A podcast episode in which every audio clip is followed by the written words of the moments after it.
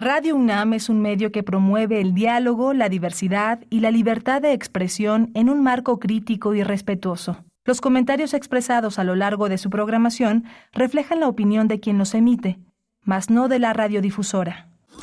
Radio UNAM presenta Primer Movimiento. El mundo desde la universidad.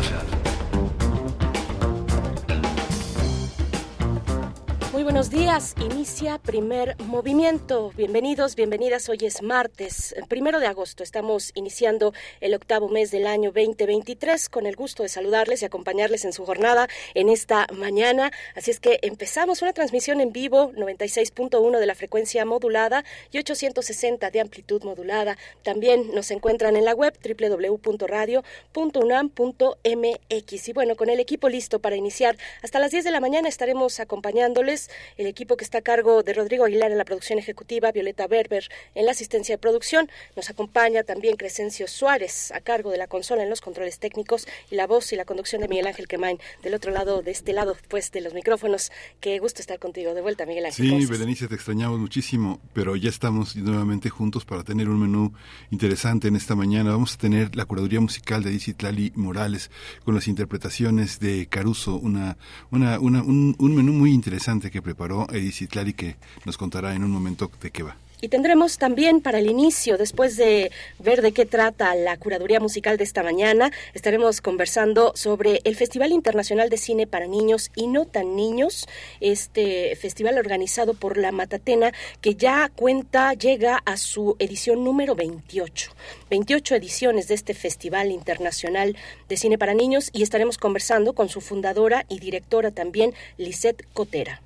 Vamos a, vamos a tener también el, eh, con Pablo Romo, vamos a hablar del trabajo del gay y la paz. Es un tema que desarrolla Pablo Romo alrededor de toda una serie de indagaciones que esta organización ha presentado. Pablo Romo es miembro del Consejo Directivo de Serapaz, Servicios y Asesoría para la Paz y profesor de Transformación Positiva de Conflictos en la especialidad de Negociación y Gestión de Conflictos Políticos y Sociales en la Facultad de Ciencias Políticas y Sociales de la UNAM. Para nuestra nota nacional, en la segunda hora estaremos comentando los resultados de la ENIG. La ENIG, como ustedes saben, es la encuesta nacional de ingresos en los hogares que realiza el INEGI. Eh, esta encuesta que da cuenta del año 2022, del año pasado, y bueno, que ha dado ya eh, varios comentarios y análisis respecto a las condiciones eh, del salario, sobre todo las condiciones en los ingresos de las y los mexicanos. Vamos a conversar con Axel Eduardo González, él es investigador de análisis en la organización México Cómo Vamos. Nos va a dar eh, pues su perspectiva sobre esta, eh, esta encuesta que nos dice la encuesta roja que la mitad de los hogares en México gana menos de 10.300 pesos al mes por su trabajo, a pesar de que durante este gobierno, durante este sexenio, sabemos, ha habido una importante eh, mejora, alza a los ingresos, no ha sido suficiente. Así es que, bueno, vamos a tener los detalles para la nota nacional. Vamos a tener también el análisis de lo que significa el golpe de Estado en Níger. El análisis lo hace la doctora Hilda Varela, una de nuestras grandes especialistas en Latinoamérica sobre África. Ella es doctora en ciencia política por la UNAM y es especialista en política contemporánea e historia política de África. Y por supuesto tendremos poesía necesaria para iniciar la tercera hora de transmisión hoy en la voz y en la selección de Miguel Ángel Quemain. Y vamos a tener en la mesa del día el sexto y último informe de la GAY eh, sobre Ayotzinapa. Vamos a analizarlo con el periodista Temoris Greco. Él es politólogo también y documentalista. Ahí los contenidos para esta mañana de martes y por supuesto que esperamos sus comentarios en redes sociales. Ya no sé cómo llamarle a Twitter. Ustedes saben, cuéntenos. Ahí tenemos una cuenta donde nos pueden seguir y podemos eh, pues llevar a cabo este diálogo matutino desde Radio UNAM, arroba P Movimiento. Nos encuentran así en Twitter y en Facebook Primer Movimiento. Así nos van a encontrar en esas eh, redes sociales. Así es que, bueno, les leemos, les leemos con mucho gusto. Cuéntenos cómo inicia para ustedes este octavo mes del año, agosto, primero de agosto. Vamos eh, directamente ya con Edith Citlali Morales para eh, escuchar un poco de qué trata la música de hoy. Primer movimiento. Hacemos comunidad con tus postales sonoras envíalas a primermovimientounam.gmail.com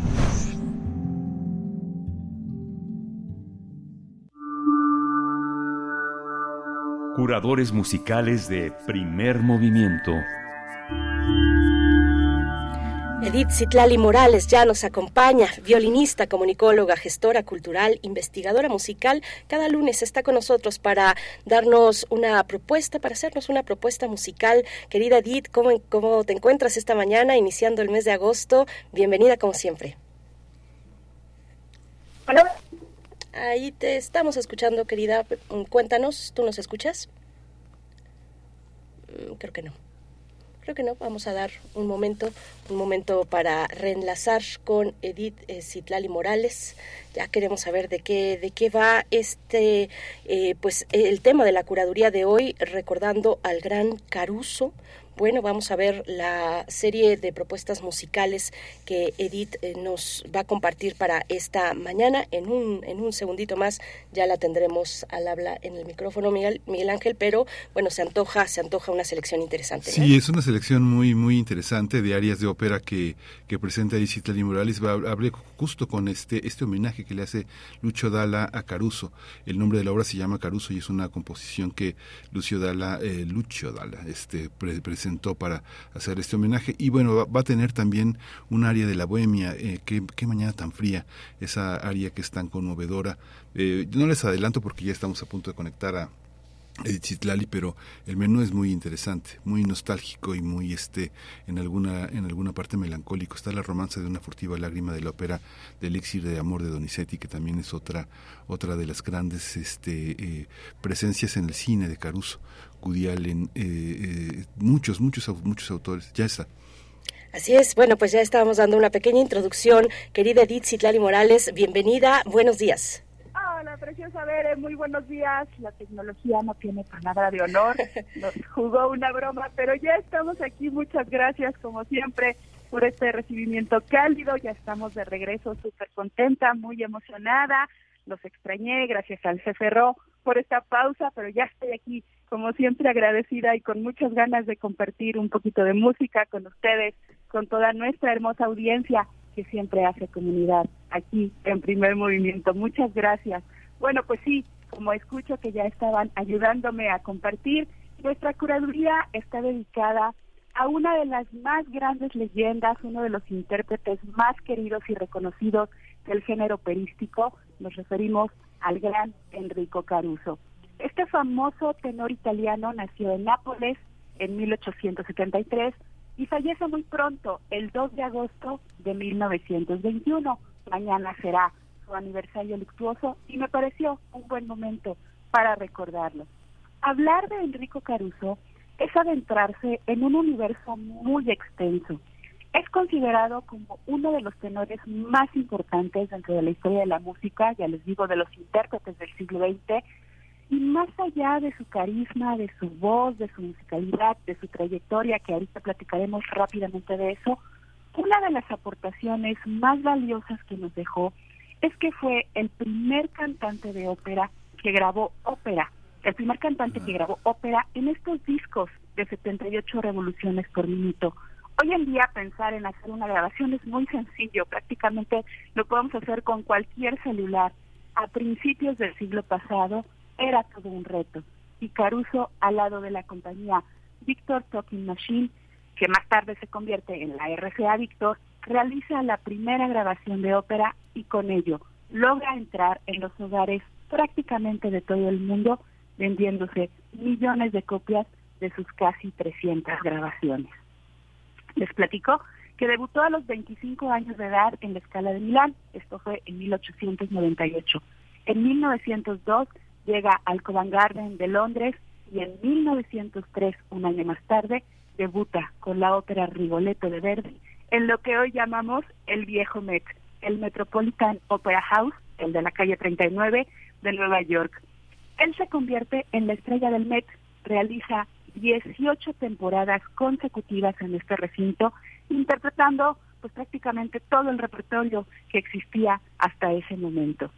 Otro dato importante que quiero recordar es que él participó también en una primera en la primera emisión musical pública realizada para la radio, es decir, la primera transmisión en vivo de una ópera precisamente desde el Met, interpretando Caballería Rusticana y Pagliacci. Pagliacci, esta ópera que algunos musicólogos consideran que fue su creación, este personaje de Caño el payaso.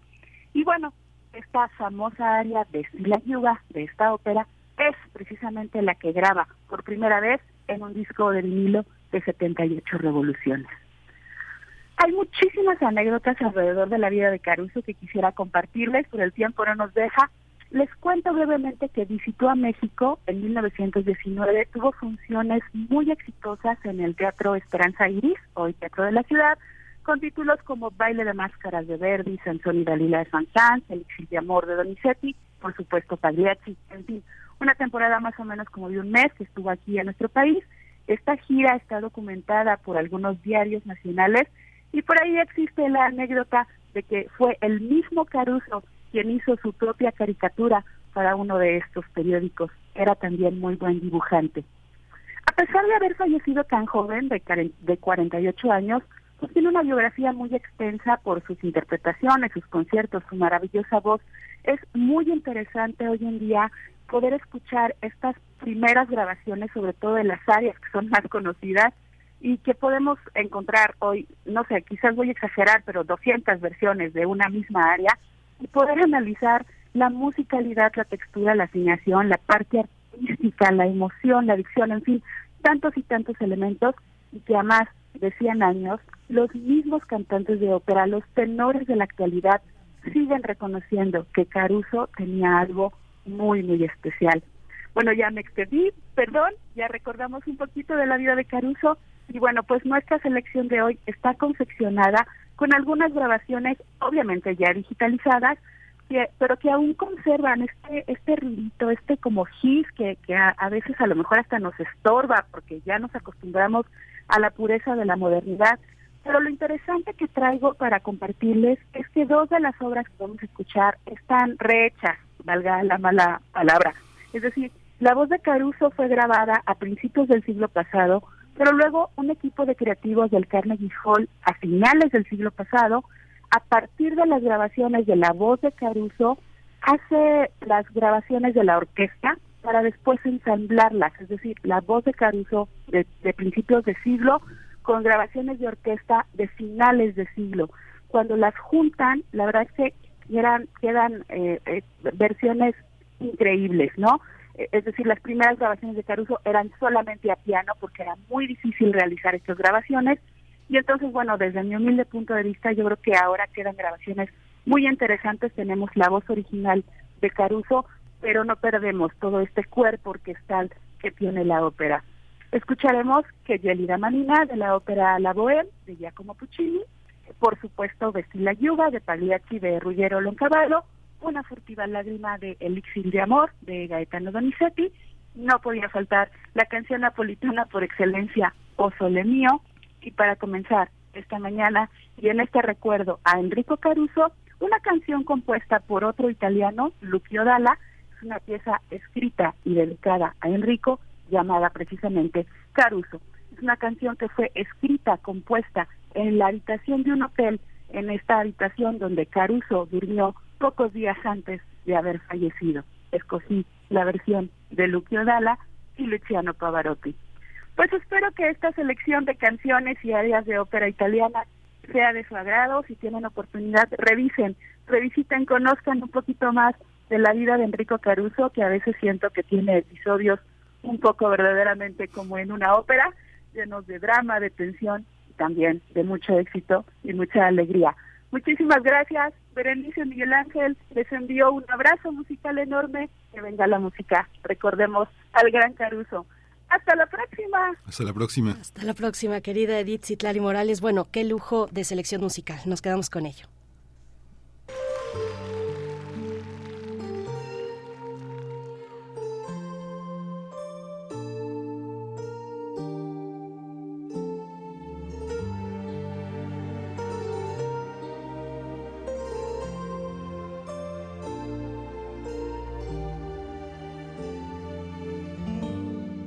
Mare luccica e tira forte il vento su vecchia terrazza davanti al golfo di Sorrento un uomo abbraccia una ragazza dopo che aveva pianto, poi si schiarisce la voce e ricomincia il canto.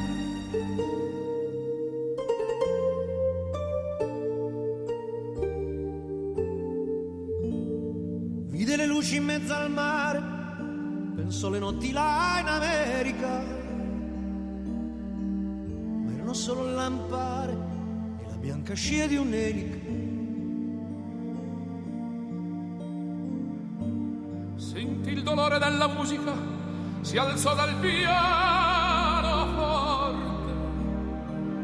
Ma quando vide la luna uscire da una nuvola, gli sembrò più dolce anche la morte. Guardò negli occhi la ragazza, quegli occhi verdi come il mare.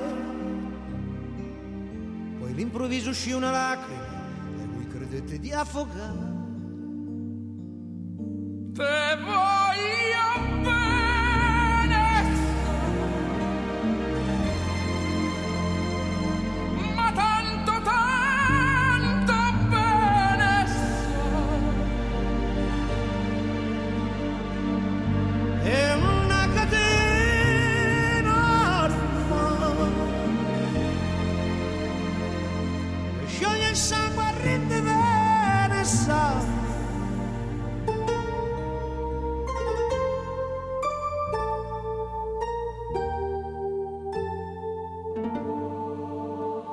della lirica, dove ogni dramma è un falso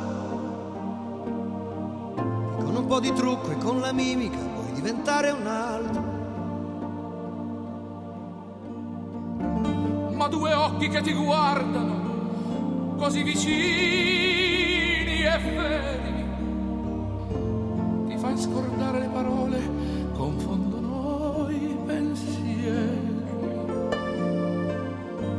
diventa tutto piccolo, anche le notti là in. Primer movimiento. Hacemos comunidad con tus postales sonoras. Envíalas a primermovimientounam.gmail.com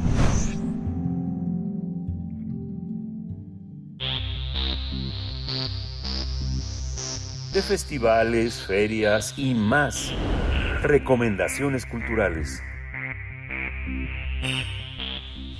El Festival Internacional de Cine para Niños y No Tan Niños, organizado por la Matatena, llega a su vigésima octava edición con un programa que contempla la exhibición de seis largometrajes, cuatro cortometrajes de ficción, 22 cortometrajes de animación, tres documentales y 28 cortometrajes realizados por niñas y niños de México y del mundo, divididos en 12 diferentes funciones. La edición de este año se realizará del 8 al 13 de agosto y será presencial en las sedes ya conocidas como la Cineteca Nacional, la Sala Julio Bracho del Centro Cultural Universitario de la UNAM, Cinemanía, Faro de Oriente, Faro Aragón, Faro Cosmos y los canales de, tele- de televisión pública, el Canal 22, Canal 11 y Capital 21. Para este año el festival se va a presentar en cinco nuevos espacios. En el Estado de México, en el municipio de San Salvador Atenco, se va a presentar en el Auditorio Emiliano Zapata.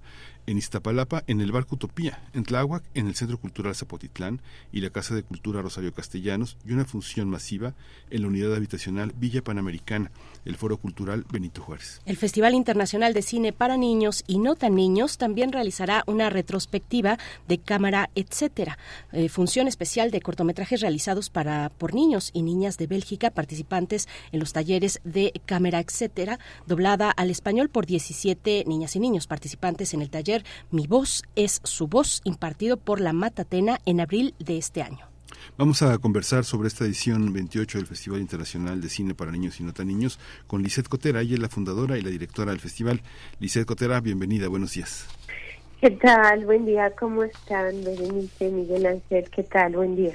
Muy buenos días para ti, Lisette. Qué, qué gusto encontrarnos de nuevo. Bienvenida una vez más con, pues, eh, ya a, pocos días de que inicie este Festival Internacional de Cine para Niños.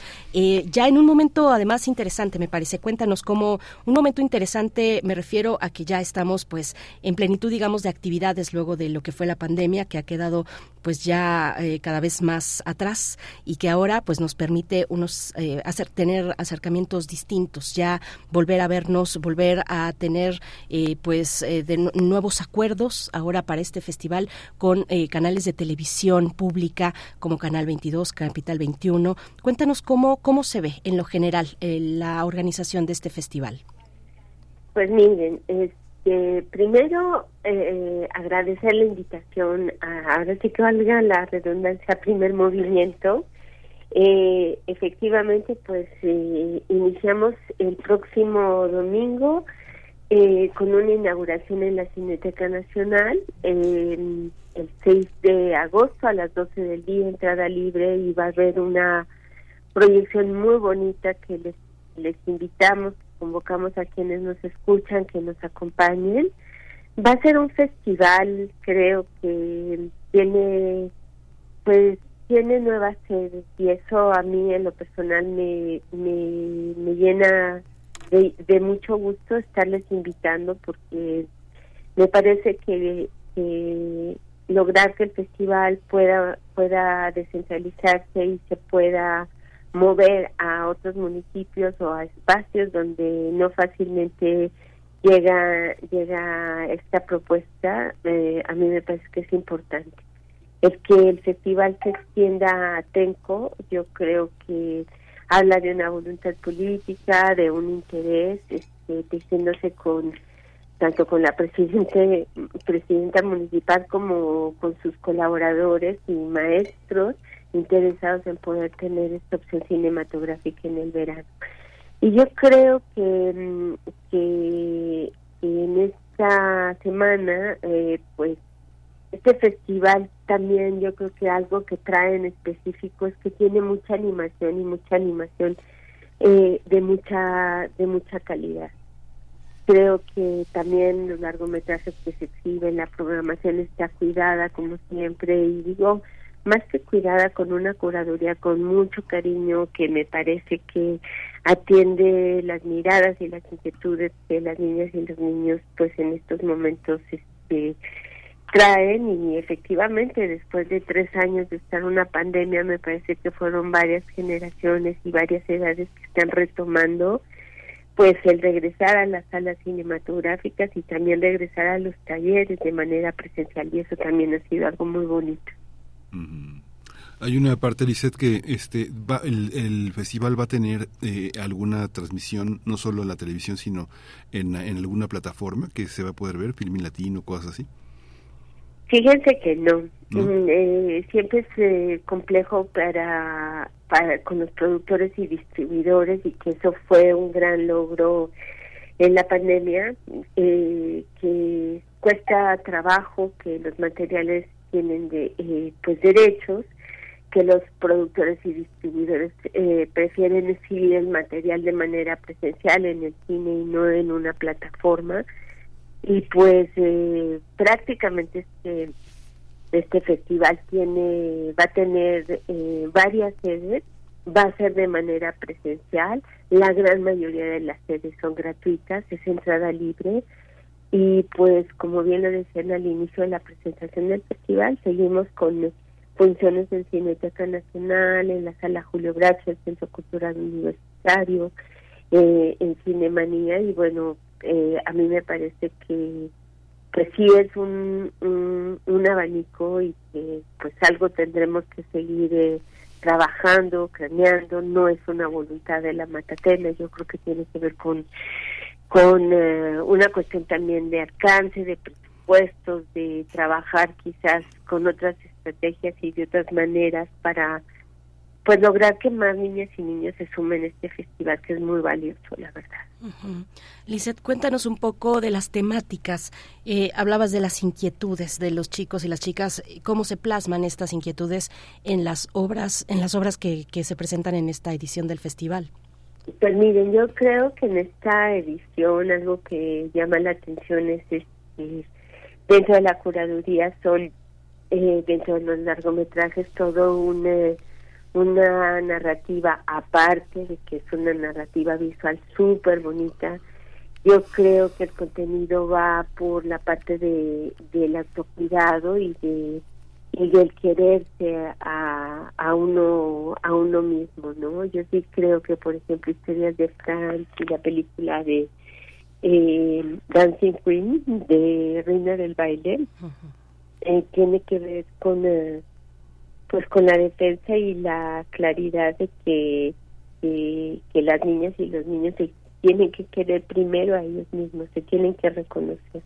A mí me parece que ese es un mensaje muy bonito y una inquietud que, que queda plasmada en estos largometrajes. También ah, hay un largometraje hermosísimo de, de Canadá que se llama Las aventuras en la tierra de Asha y que tiene que ver con la defensa del territorio y en ese sentido, eh, me parece que en una película de época plasmar el, el procurar, el defender los territorios de las comunidades indígenas eh, es un largometraje hermosísimo de una directora que se llama Sofía Farcas Bola y que yo creo que les va a gustar muchísimo y que pues yo les sugiero que todos los largometrajes son altamente altamente recomendables. Y lo mismo sucede con helado sabor a camote.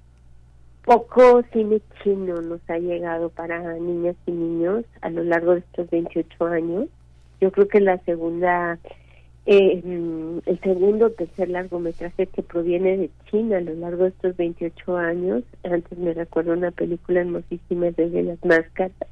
Y ahora tenemos helado, helado sabor camote de Guangzhou eh, tiene que ver también con una defensa del territorio y tiene que ver también con con una niñez sumida en las pantallas y una niñez que se encuentra en un área urbana y que me parece que ese el contraste y con una fotografía hermosísima y con una y, con una historia de, de, de readaptación y de ver el mundo de otra manera me parece que también es altamente recomendable. Tenemos una película ya más para para adolescentes que sea, uh, se llama Alfonsita Beat. Hay dos películas en competencia de Alemania.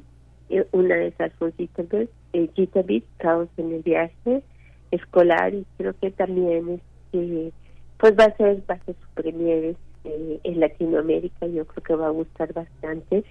Y yo no quisiera dejar pasar a hablar de un tema también que ahorita me parece que es este, hay dos materiales que tienen que ver con las cuestiones de migración. Hay un largometraje que es mexicano, que está hecho en animación, que me parece que es eh, maravilloso, que tiene tres historias muy potentes que nos narran, pues, eh, cómo, qué pasa con la gente que migra a los Estados Unidos y y, lo hacen de una manera muy creativa y con una narrativa hermosísima. Se llama Mi casa está en otra parte, de Carlos Hagerman y de Jorge Villalobos. Eh, otro largometraje altamente recomendable y tenemos también por ahí en los cortometrajes de ficción un cortometraje de ficción que se, perdón, volví a decir ficción, que se llama Sin Nombre de Gisela Gobi, que es un cortometraje de Italia. Y así pudiera ir mencionando, yo creo que también en este festival hay dos materiales maravillosos en, en animación que hablan, eh, eh, que, que tienen un sentido incluyente y que tienen que ver con la cuestión de la discapacidad. Uno es Jai, de dos chicas iraníes que radican en Países Bajos y que esta animación es muy linda y platicando con la con la directora bueno eh, cruzando información ella me comentaba cuando yo era pequeña yo padecía de TDA, y la realidad es que eh, ya que crecí y ya que eh, mi madre y, mis familiares buscaron una manera de incluirme, pues para mí es muy importante crecer y al dedicarme a la animación, pero también a, a, ser maestra en escuelas en escuelas en Irán para mí era muy importante este poder plasmar cómo puedo apoyar a niñas y niños que tienen que, que, que se enfrentan a situaciones de este tipo. Y también hay una animación muy linda eh, francesa que se llama Ser Hermanos de Anne-Sophie y de Clement eh, eh yo siento que de verdad eh, también es eh, la historia eh, quizás muy simple en acciones, pero con una sensibilidad muy linda de lo que implica ser hermana y de lo que implica que una hermana apoya a otra hermana eh, cuando ella tiene ah, un problema para para caminar. Entonces, todas las todos los materiales, todas las técnicas de animación y todas las historias que se van a ver en este festival, yo creo que, que tienen muchos mensajes muy lindos que, que apuntalan a la niñez, que te colocan en otra colina, en otra perspectiva y, y, me parece que pues te hacen ser más empático. Y yo creo que pues esto a 28 años de distancia yo lo, lo he venido diciendo, yo creo que desde el equipo de la Matatena seguimos tan convencidos como en el primer festival y nos emociona tanto cuando llegan los materiales que, que, no va a dejar de ser una, no tenemos talleres, pero lo que sí tenemos es una visibilidad también de muchos materiales realizados por niñas y niños y también algo que me parece muy muy muy bonito es que va a haber una retrospectiva cámara que es una organización de la sociedad civil que cumplió el año pasado 40 años de existencia entre Cámara ETC y la Matatena somos de los proyectos que nos hemos dedicado a, hay otros más obviamente eh, a impulsar que las niñas y los niños participen también generan eh, participando en procesos generando sus propios cortometrajes. Y platicamos con Jean-Luc Slock, el fundador eh, de Cámara de TC eh, ellos han hecho muchos talleres no solamente en México sino en otros países. Y eh, seleccionamos nueve, nueve cortometrajes y se va a llevar a cabo en, en abril de este año, después de la Semana Santa. Eh, platicamos con Newark, eh, con Andrea y con Jordi Bilbatúa, estaban muy entusiasmados.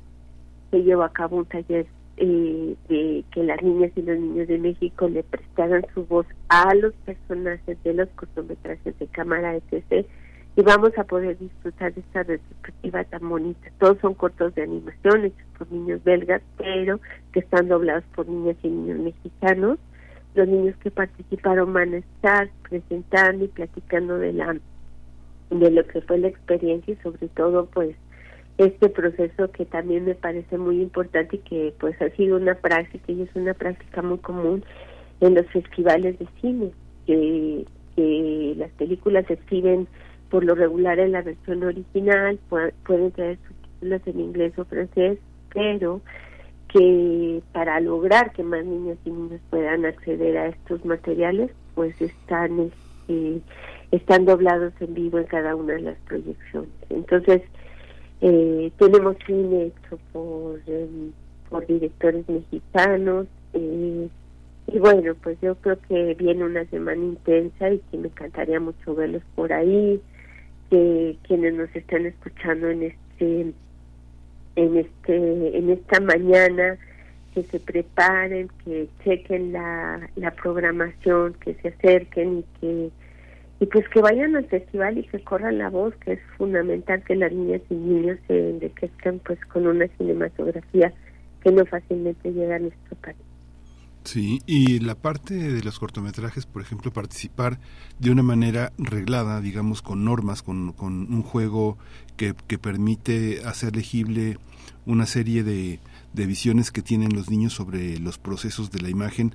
El, el caso de Vivos es tu voz, del doblaje, de poner, eh, de, de, doblar el trabajo, que es una tradición en México muy fuerte, pero también el enseñar a hacer cortometraje. ¿Cómo, cómo es esta escuela? ¿Cómo se enseña las reglas fundamentales de la construcción del discurso cinematográfico, de contar una historia? ¿Quién lo enseña? ¿Cómo se aprende? Este, ¿Qué, qué, qué, qué narrativas tienen ya, por ejemplo, nuestros niños diferentes a los niños belgas? ¿Cómo ven el mundo con las educaciones que, que tenemos tan heterogéneas en el país y las formaciones? Pues mira, yo, yo lo que sí creo eh, es que hay un, de verdad es impresionante el interés por las niñas y niños y, y una preocupación real los cortos que tienen que ver con la cuestión y ahora lo estamos viviendo y cada vez es más fuerte la, eh, la parte del, del cambio climático, ¿no? La construcción de estos procesos colectivos, pues este año la Matatena cumplió 24 años de promover el taller de, eh, de, de animación, el, el, el taller de animación cuadro por cuadro, y ahora que regresamos, regresamos en febrero y marzo en un periodo de ocho, de ocho sesiones donde pues eh, yo yo lo que considero es que pues tenemos que sembrar el, el, eh, el amor y el cariño por, por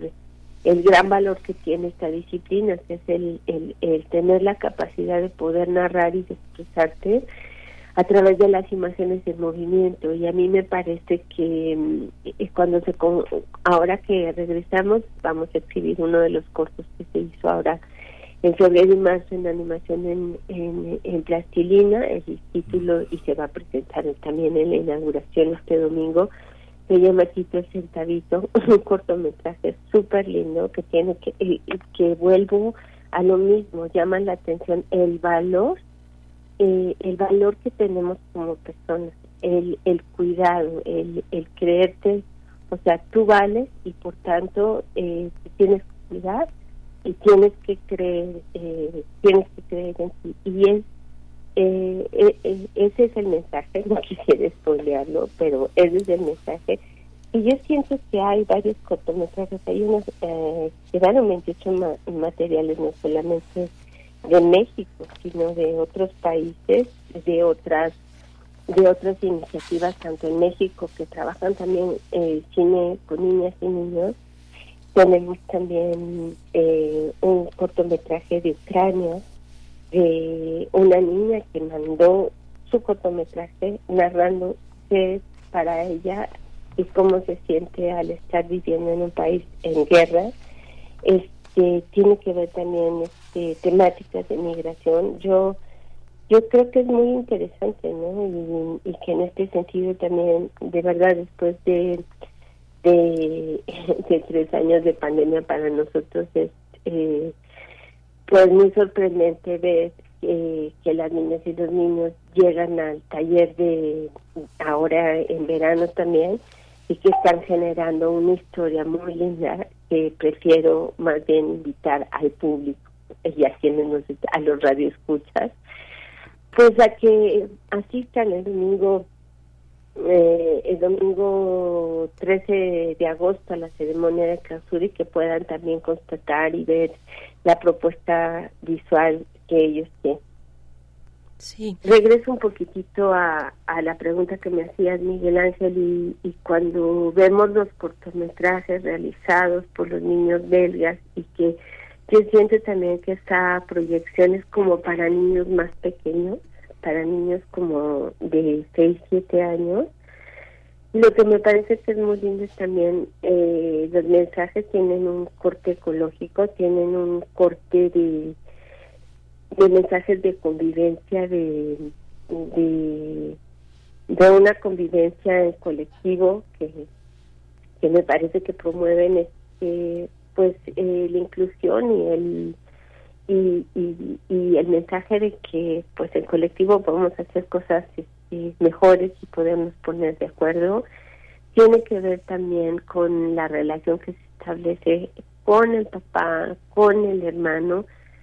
Yo, yo les invito de verdad que yo creo que el festival es un gran, gran espacio donde donde las niñas y los niños van a van a descubrir y no solamente ellos sino los y no tan niños también pero también siento que es el espacio eh, el espacio en donde te puedes enriquecer si alguien en un futuro está pensando trabajar para la niñez en materia de contenidos audiovisuales. Este me parece que que el matiz que tienen las distintas historias y la manera en que las abordan tienen una riqueza maravillosa. Y, y, para cerrar también vamos a tener, em, decimos nosotros que va a ser un, la exhibición de un documental, va a ser su primer función, se llama El Carretón del Desierto, altamente recomendable, se va a exhibir el viernes 11 de agosto a las 6 de la tarde en Cineteca Nacional un documental eh, eh, realizado por Jorge Prior y me parece que es una historia muy linda de Caiza y de Jaime. Son, ella es una polaca y él es un español y tienen un carretón y han decidido transitar por el desierto de Pahuil, ir a las rancherías, ir a, a los espacios donde donde las niñas y los niños eh, tienen la posibilidad de conocer el arte de los títeres y, ellos pues en su carretón eh, van haciendo un trayecto y también pues nos proponen una manera muy distinta de de convivir con la naturaleza pero también de un gran amor y un gran cariño por el arte por lo que ellos hacen y por lo que ellos pueden otorgar en estos espacios en donde nadie pues atiende a estas poblaciones. Entonces yo creo que El Carretón del Desierto es un documental muy lindo, con una fotografía, con una propuesta visual muy bonita y que la pueden ver también las niñas y los niños.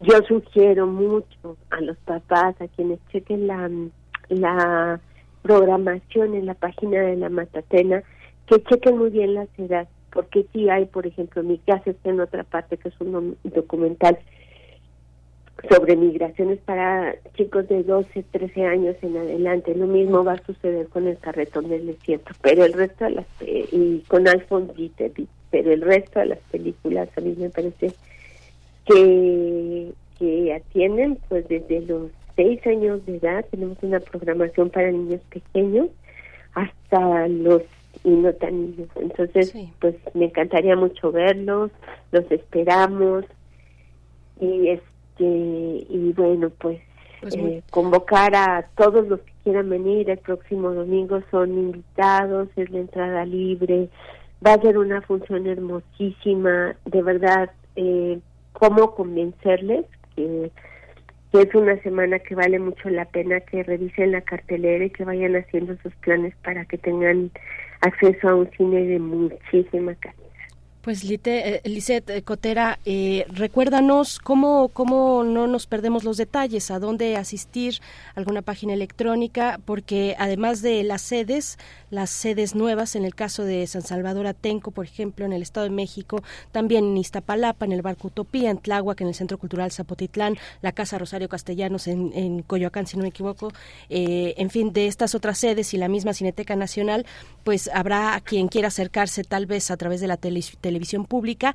En el segundito que nos queda para compartir, dinos cómo nos acercamos, cómo obtenemos más información y detalles. Yo creo que es importante que accedan a la página de la Matatena, que es www.lamatatena.org, porque ahí está toda la programación, y ahí están las sedes, y ahí están los horarios. De Atenco, Atenco empieza todas las mañanas a las nueve de la mañana, van a tener un curso de verano y aparte las funciones van a ser libres en el auditorio Emiliano Zapata y, ellos van a tener funciones a las 9 de la mañana para todos los niños que tienen en su curso de verano, que son bastantes, y a las 4 de la tarde va a haber un, va a haber funciones este, abiertas al público en general y están muy entusiasmados, ¿no? Y, y en, en la página van a ver y los horarios y las y, las programaciones. Lo mismo va a suceder con los horarios y las programaciones de de esta proyección de la retrospectiva de Cámara TC, que se va a ver en, eh, en cuatro ocasiones, donde los niños van a estar presentes, y también van a poder este, eh, van a van a poder seguir el festival eh, nuestras redes sociales. Estamos haciendo una una una difusión muy amplia y si me lo permite puedo puedo mencionarlas vamos pues, a estar en Facebook Asociación La Matatena eh, en Facebook estamos en Asociación La Matatena en en Twitter e Instagram este, estamos en La Matatena en la Matatena AC. Y, y estamos, eh, bueno, el equipo de la Matatena en las redes están muy, muy, muy movidas y, y creo que también lo que va a ser muy lindo es que, pues, podamos conocer a las directoras y a los directores mexicanos que por ejemplo tenemos un documental muy lindo que se llama buscar camino de la de la red red audiovisual la hierbabuena. Muy bien Lisa, es pues, un documental pues, hermoso y bueno pues, sí todos esos todos esos detalles eh, en la matatena.org o en las redes redes sociales Facebook y Twitter la matatena AC gracias gracias Lisette Cotera fundadora y directora del Festival Internacional de Cine para Niños y no tan niños no se lo pierdan del 8 al 13 de agosto. Muchísimas gracias, qué placer y hay que apoyar, hay que verles, apoyarles, acompañarles, porque ahí nos están los chicos y las chicas poniendo la pauta, trazando la ruta de lo importante. Muchas gracias. Les mando un abrazo y muchas gracias, que tengan buen día. Gracias. Hasta pronto. Ahí está. Primer movimiento.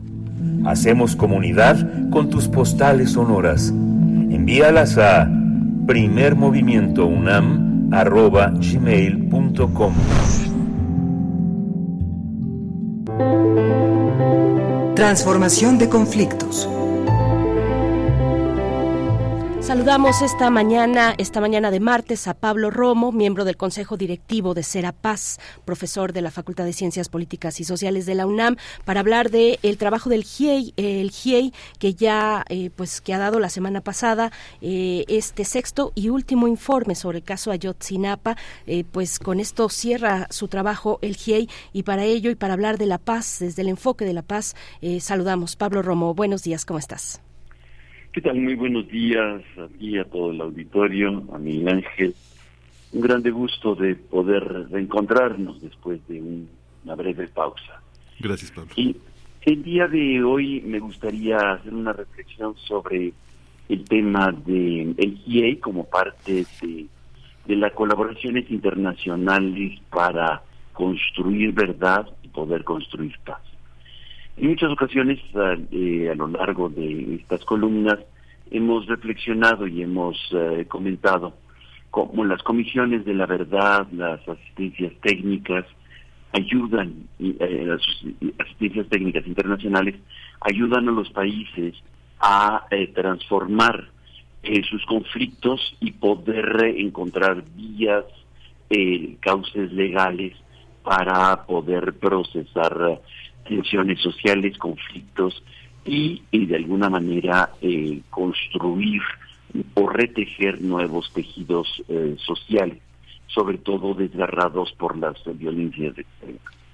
Lo hemos visto eh, las intervenciones de grupos internacionales, expertos, por ejemplo en Guatemala con el CICIG, en donde eh, trabajó muy intensamente y generó un cauce envidiable en ese momento para, eh, para construir verdad, para construir justicia y para generar puentes en eh, una sociedad desgarrada. Aquí son las comisiones de la verdad, de lo que le llaman la justicia transicional, que de alguna manera busca generar este tipo de puentes construyendo verdad, construyendo reconciliación a través de la justicia no es posible llegar al punto final sin haber pasado previamente por esta, este esclarecimiento de qué sucedió y de qué vamos a pedir perdón o a perdonar. Es por eso que es importante eh, eh, y la multiplicación de las comisiones de la verdad en muchas partes del mundo. las intervenciones internacionales con organismos tan importantes, tan sólidos, como puede ser Naciones Unidas, la Comisión Interamericana de Derechos Humanos y la, la, la, Cruz Roja Internacional en su papel este, para las cuestiones de carácter de derecho inter, eh, humanitario, pueden ayudar y favorecer a empujar estos procesos. El caso de la de, del nace justamente en ese contexto, dos días después de los crímenes cometidos en, eh, a los chicos de Ayotzinapa, a los avispones, y a la población eh, que rondaba eso, eh, la, noche de Iguala del 26 de septiembre. Em, la Comisión Interamericana emite medidas cautelares. ¿Qué son las medidas cautelares? Las medidas cautelares van a ser la exigencia al gobierno mexicano para la protección de la población civil del lugar. Esto se hace y puede en, nuestro auditorio curioso poder buscarlo en la en la página de la organización eh, la OAS.org, es decir, la este la OEA, la, la página de la OEA, ahí van a encontrar eh, este proceso que me parece que es muy interesante y puede eh, ilustrar mucho cómo instancias internacionales pueden participar con la anuencia de los gobiernos en eh, este, fortaleciendo las instituciones. Es el caso de la del GIEI que viene llega desde muy pronto después de que se establece una, un mecanismo especial para la atención de Ayotzinapa este que se llama la mesa van a eh, se va a generar un grupo interdisciplinario de expertos independientes compuesto por Carlos Martín Bernstein, Ángela, eh, Ángela Buitrago, Claudia Paz y Paz, Francisco Coxidra Vial y Alejandro Valencia. Ellos van a, a, ser llamados para participar en este grupo de, asistencia técnica el 12 de noviembre del 2014. Creo que es importante la fecha porque desde entonces acompañan el proceso y han elaborado seis diferentes eh, reportes y muchas conferencias de prensa, muchos eh, eh, muchos comunicados de prensa, pero finalmente lo sustantivo son estos seis informes que nuestro auditorio eh, está invitado a conocer en la página del GIEI, porque de alguna manera presentan una ruta muy interesante, muy importante y muy novedosa para la investigación de crímenes de lesa humanidad, como es el caso de eh, los crímenes de Ayotzinapa.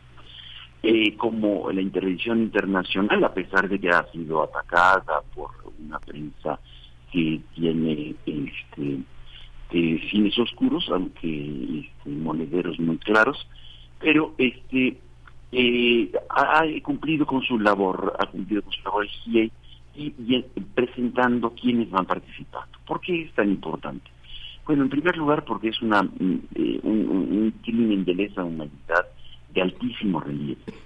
Y las víctimas que lo sufren eh, son jóvenes, son pobres, quieren ser profesores, tienen un nivel muy alto de politización y de participación política, no solamente de, conciencia política, sino de participación política, al extremo que este, las fuerzas del orden, por decirlo eh, así, eh, los espían, eh, o perdón, los, les hacen inteligencia y los infiltran. Tienen personas del ejército dentro de las filas, dentro de la escuela dentro de la propia escuela. un tratamiento contrainsurgente para eh, tener información, controlarlos y en su caso poderlos eh, eliminar, como fue el caso.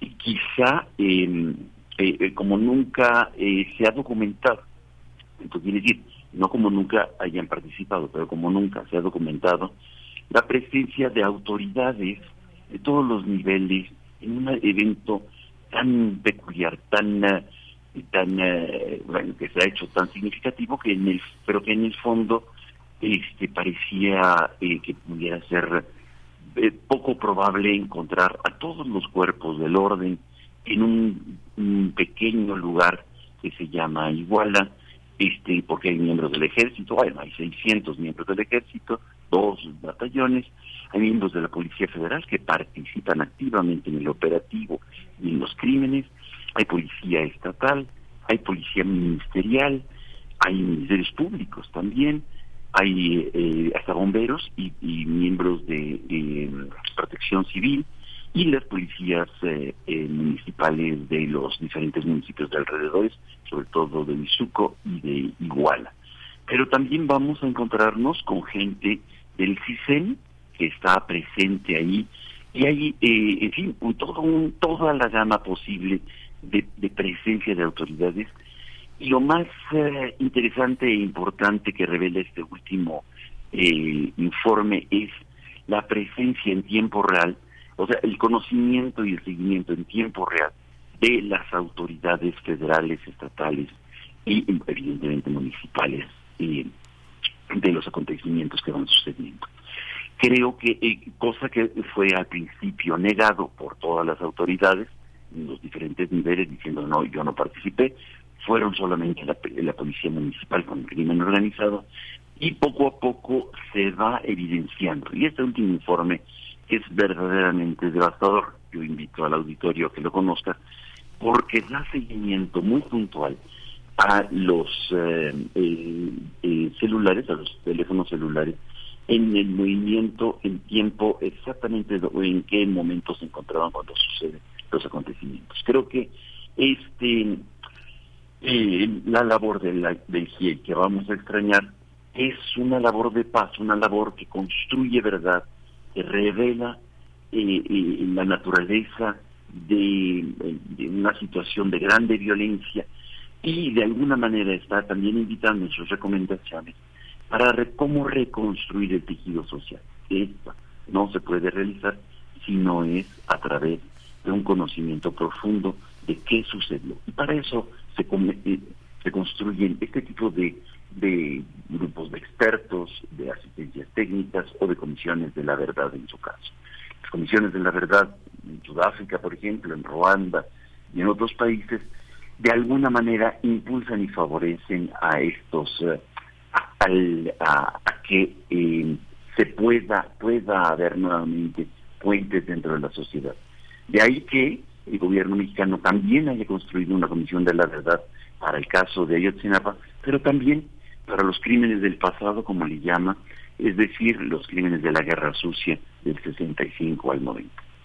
Ojalá que eh, los resultados de esta comisión que están esperándose dentro y que van a salir a la luz el año próximo, eh, puedan ser acogidos eh, con anuencia por parte de las autoridades para acoger tanto la verdad como las recomendaciones que tengan.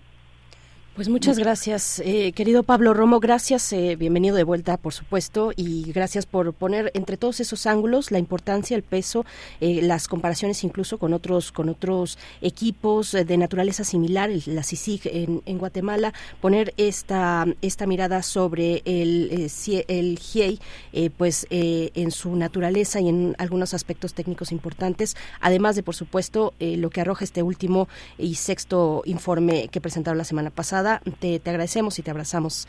Eh, hasta pronto. Muchísimas gracias. Que estén bien. Gracias, Pablo. Despedimos la hora. Eh, quédese con nosotros. Volvemos en un par de minutos. Queremos escucharte.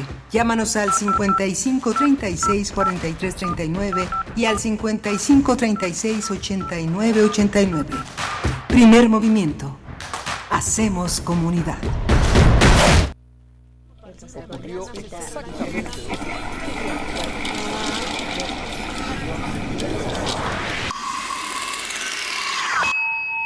X-E-U-M.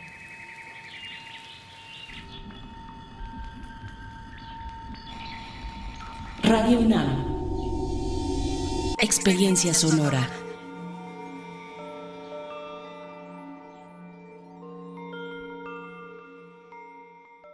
Un medio ambiente sano es un derecho.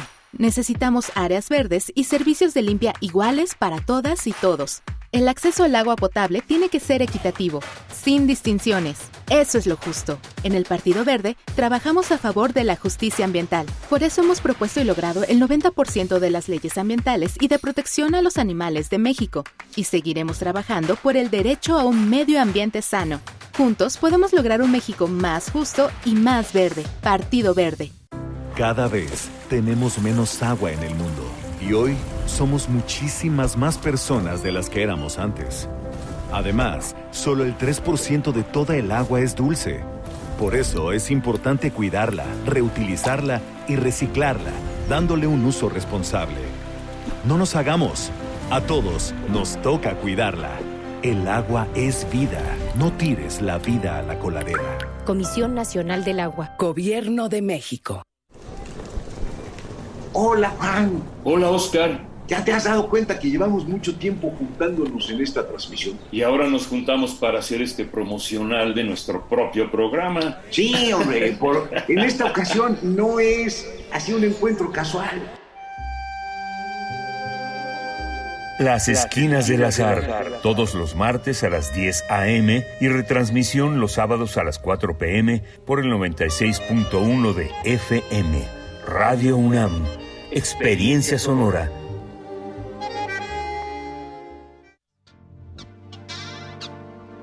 Esto no es un promocional. Esto es un manifiesto. Contra la velocidad. Contra el ruido. Contra el algoritmo. Contra la individualidad. Contra lo que nos divide. Contra la automatización. Contra los likes. Contra las tendencias. Contra el consumo. Contra todo aquello que nos anestesia. Las pequeñas parolas. Un bálsamo contra la modernidad. Todos los jueves. 10 de la noche. Resistencia modulada. Radio UNAM. Experiencia sonora. Síguenos en redes sociales. Encuéntranos en Facebook como Primer Movimiento y en Twitter como arroba PMovimiento. Hagamos comunidad.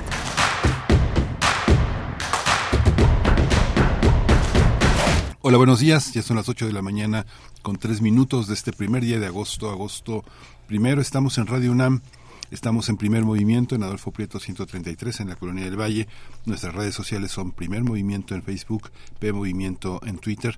Ahí está Tamara Quiros para recoger para eh, recoger todas sus participaciones, todo su, todo su interés en esta emisión.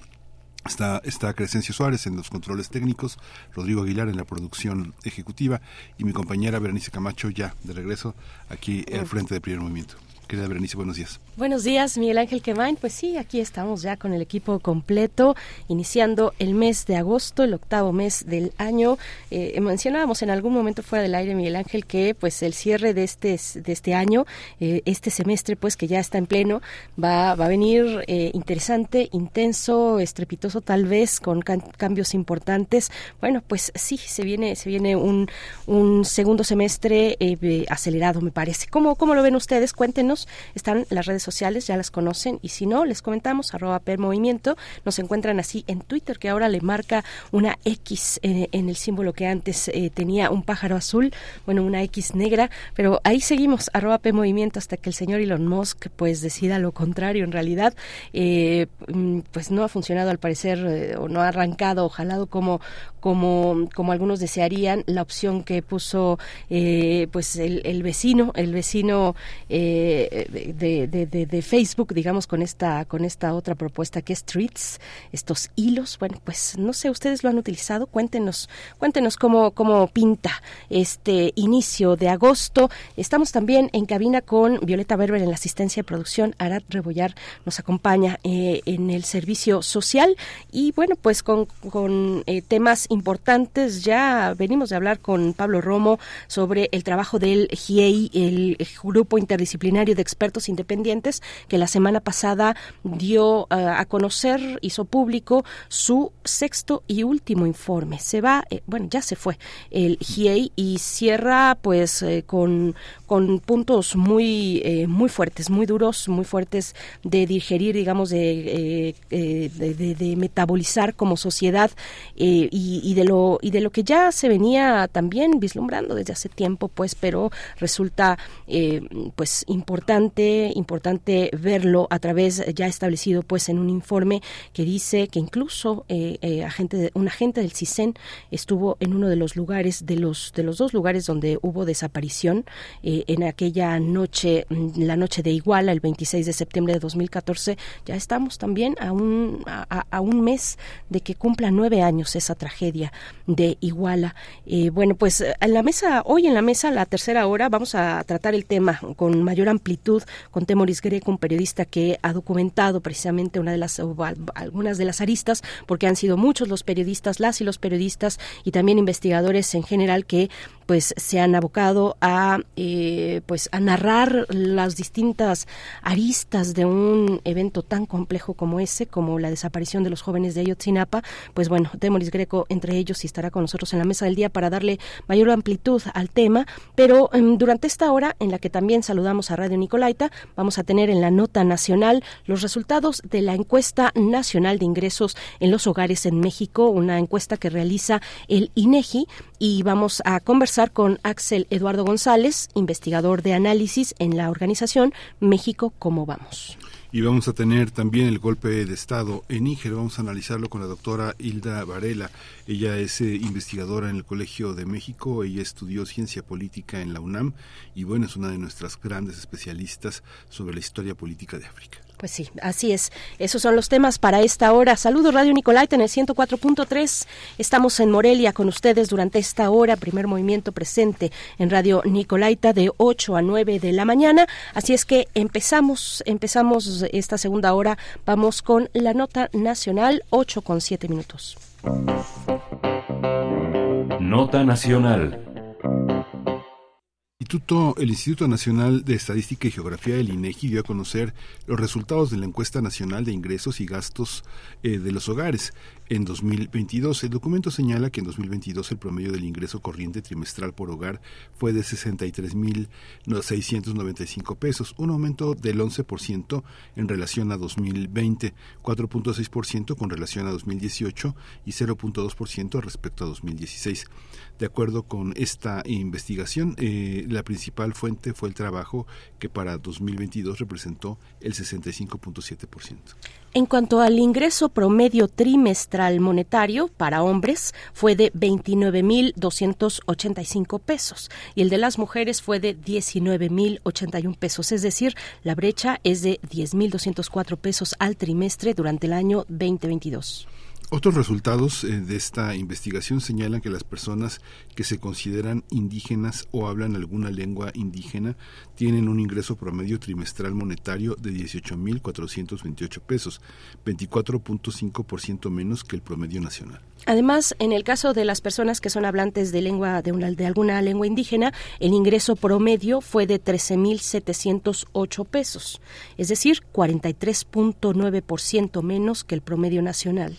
Hay que indicar que en 2022 el principal rubro de gasto fue alimentos, bebidas y tabaco con 37.7%, mientras que el de salud fue 3.4%. Pues vamos a tener un análisis sobre los resultados de esta encuesta, la encuesta nacional de ingresos y gastos de los hogares 2022. Y nos acompaña con este propósito en la línea Axel Eduardo González, quien es investigador de análisis en la organización México Cómo Vamos. De nuevo, un gusto saludarte, darte la bienvenida, Axel Eduardo. Eh, gracias por aceptar una vez más esta charla. ¿Cómo estás? Buenos días, igualmente un gusto saludarles a todos y a su audiencia. Muchas gracias, Axel. Muchas gracias. ¿Cómo, cómo entender esta encuesta? Uno, uno ve en este cruce de datos que hay, hay actores que se ponen un sombrero, o sea, se dan un paso para atrás, salen otra vez al frente y se ponen otro. Pero es el mismo. Es el mismo con muchas aristas, con muchas, con muchas visiones distintas de los mismos protagonistas. ¿Cómo, cómo, cómo entender estos resultados? Sí, pues como ustedes bien mencionaban en la introducción, eh, la encuesta es una encuesta muy importante y al mismo tiempo eh, muy amplia. Nos permite entender eh, un tema desde distintas perspectivas o, digamos desde distintos puntos de análisis o cómo la información se esté, esté presentando. La, la es, digamos, en ese sentido, la encuesta que tenemos a nuestra disposición para entender el, tanto el comportamiento del ingreso, pero a su vez de los gastos de los hogares respecto a su monto, procedencia, distribución. Y esto, ahorita platicamos, es muy importante precisamente para entender cómo ha sido la recuperación de los ingresos en los hogares en el país y digamos en ese sentido también nos permite conocer características de las características de los integrantes del hogar, como cuál es su ocupación, la parte sociodemográfica que ustedes bien adelantaban en, en cuanto al sexo, este, si una si vive en una localidad rural urbana, también eh, si es parte de una población indígena y también otras cuestiones como son el acceso a la alimentación y la calidad de la vivienda que digamos son las carencias que, ahora en el mes de agosto estará utilizando el Coneval precisamente para hacer la medición eh, de la pobreza multidimensional en el país. Entonces ahorita solo tenemos como una parte inicial de los de los resultados del EMIC, pero luego esa misma EMIC será utilizada precisamente para la construcción de ese indicador, entonces seguirá siendo relevante en la discusión pública. Eh, en ese sentido, como ustedes bien mencionaban, pues hay diversos resultados que vale la pena que vale la pena destacar. El primero que ya les les adelantaba es la recuperación eh, generalizada en, en, el ingreso total, en el ingreso corriente que vemos eh, de los hogares eh, primero en la, en la, primera parte del análisis respecto a 2018. En 2018 habíamos visto una caída muy importante en todos los niveles de ingreso. Cuando me refiero a, los niveles de ingreso, estoy hablando en grupos de la población. Generalmente en este tipo de encuestas lo que se hace es un análisis por, por grupos de las poblaciones de acuerdo a sus niveles de ingresos. Ordenas a los hogares del hogar de menores ingresos hasta el hogar de mayores ingresos y generalmente se hace una participación, una, una partición, perdón, de 10 grupos. En el primer grupo se encuentran los hogares de menores ingresos en el último grupo los hogares de mayores ingresos. Entonces, entre 2000, en, en 2018 veíamos una caída generalizada en, en, los ingresos totales de los hogares y ahora en, con los resultados de 2022 no solo vemos una recuperación respecto a, a, a 2022, sino también en la mayoría de los niveles de ingreso, exceptuando los hogares de mayores ingresos, también vemos un, mayor nivel de ingresos corriente promedio en los hogares, que es lo que se observaba también en 2016 y 2018. Eh, en ese sentido, eh, una parte importante precisamente es entender cuál es la distribución del, de, eh, del ingreso total de los hogares y digamos las las principales fuentes de ingreso que, podemos conocer de acuerdo con la encuesta es por ejemplo eh, la parte de los ingresos por trabajo donde se concentran los salarios eh, eh, digamos todo lo relacionado al, al trabajo como son eh, también em, las prestaciones laborales que, que acompañan el ingreso por trabajo después viene la parte de transferencias aquí se agrupan transferencias tanto gubernamentales como remesas internacionales, así como transferencias de otros hogares. Después viene una parte que se conoce como estimación del alquiler, que es una medida eh, que se calcula en la encuesta de acuerdo a, a cuánto recibiría un hogar, un hogar que tiene, digamos, la propiedad de su vivienda, si su vivienda fuera parte del mercado de renta. Y finalmente viene la parte de renta que en esta parte se contempla tanto la renta por, por bienes tangibles, es decir, por hogares, edificios, eh, terrenos, etcétera, así como la renta por activos financieros. Eh, en ese sentido, el, lo que estamos observando es que para, para los hogares de México la parte más importante de su fuente de ingreso es el ingreso por trabajo, pero digamos no es homogénea a lo largo de la distribución de los hogares. Por ejemplo, para, para los hogares de menores ingresos es también muy importante la parte de transferencias, donde, como les platicaba, está, está contemplada también la parte de remesas, la parte de transferencias gubernamentales y, por ejemplo, para los hogares de mayores ingresos es de gran relevancia para su para su ingreso total eh, el ingreso por renta que aquí está contemplado como les platicaba los los ingresos por bienes tangibles por la renta de bienes tangibles y por activos financieros.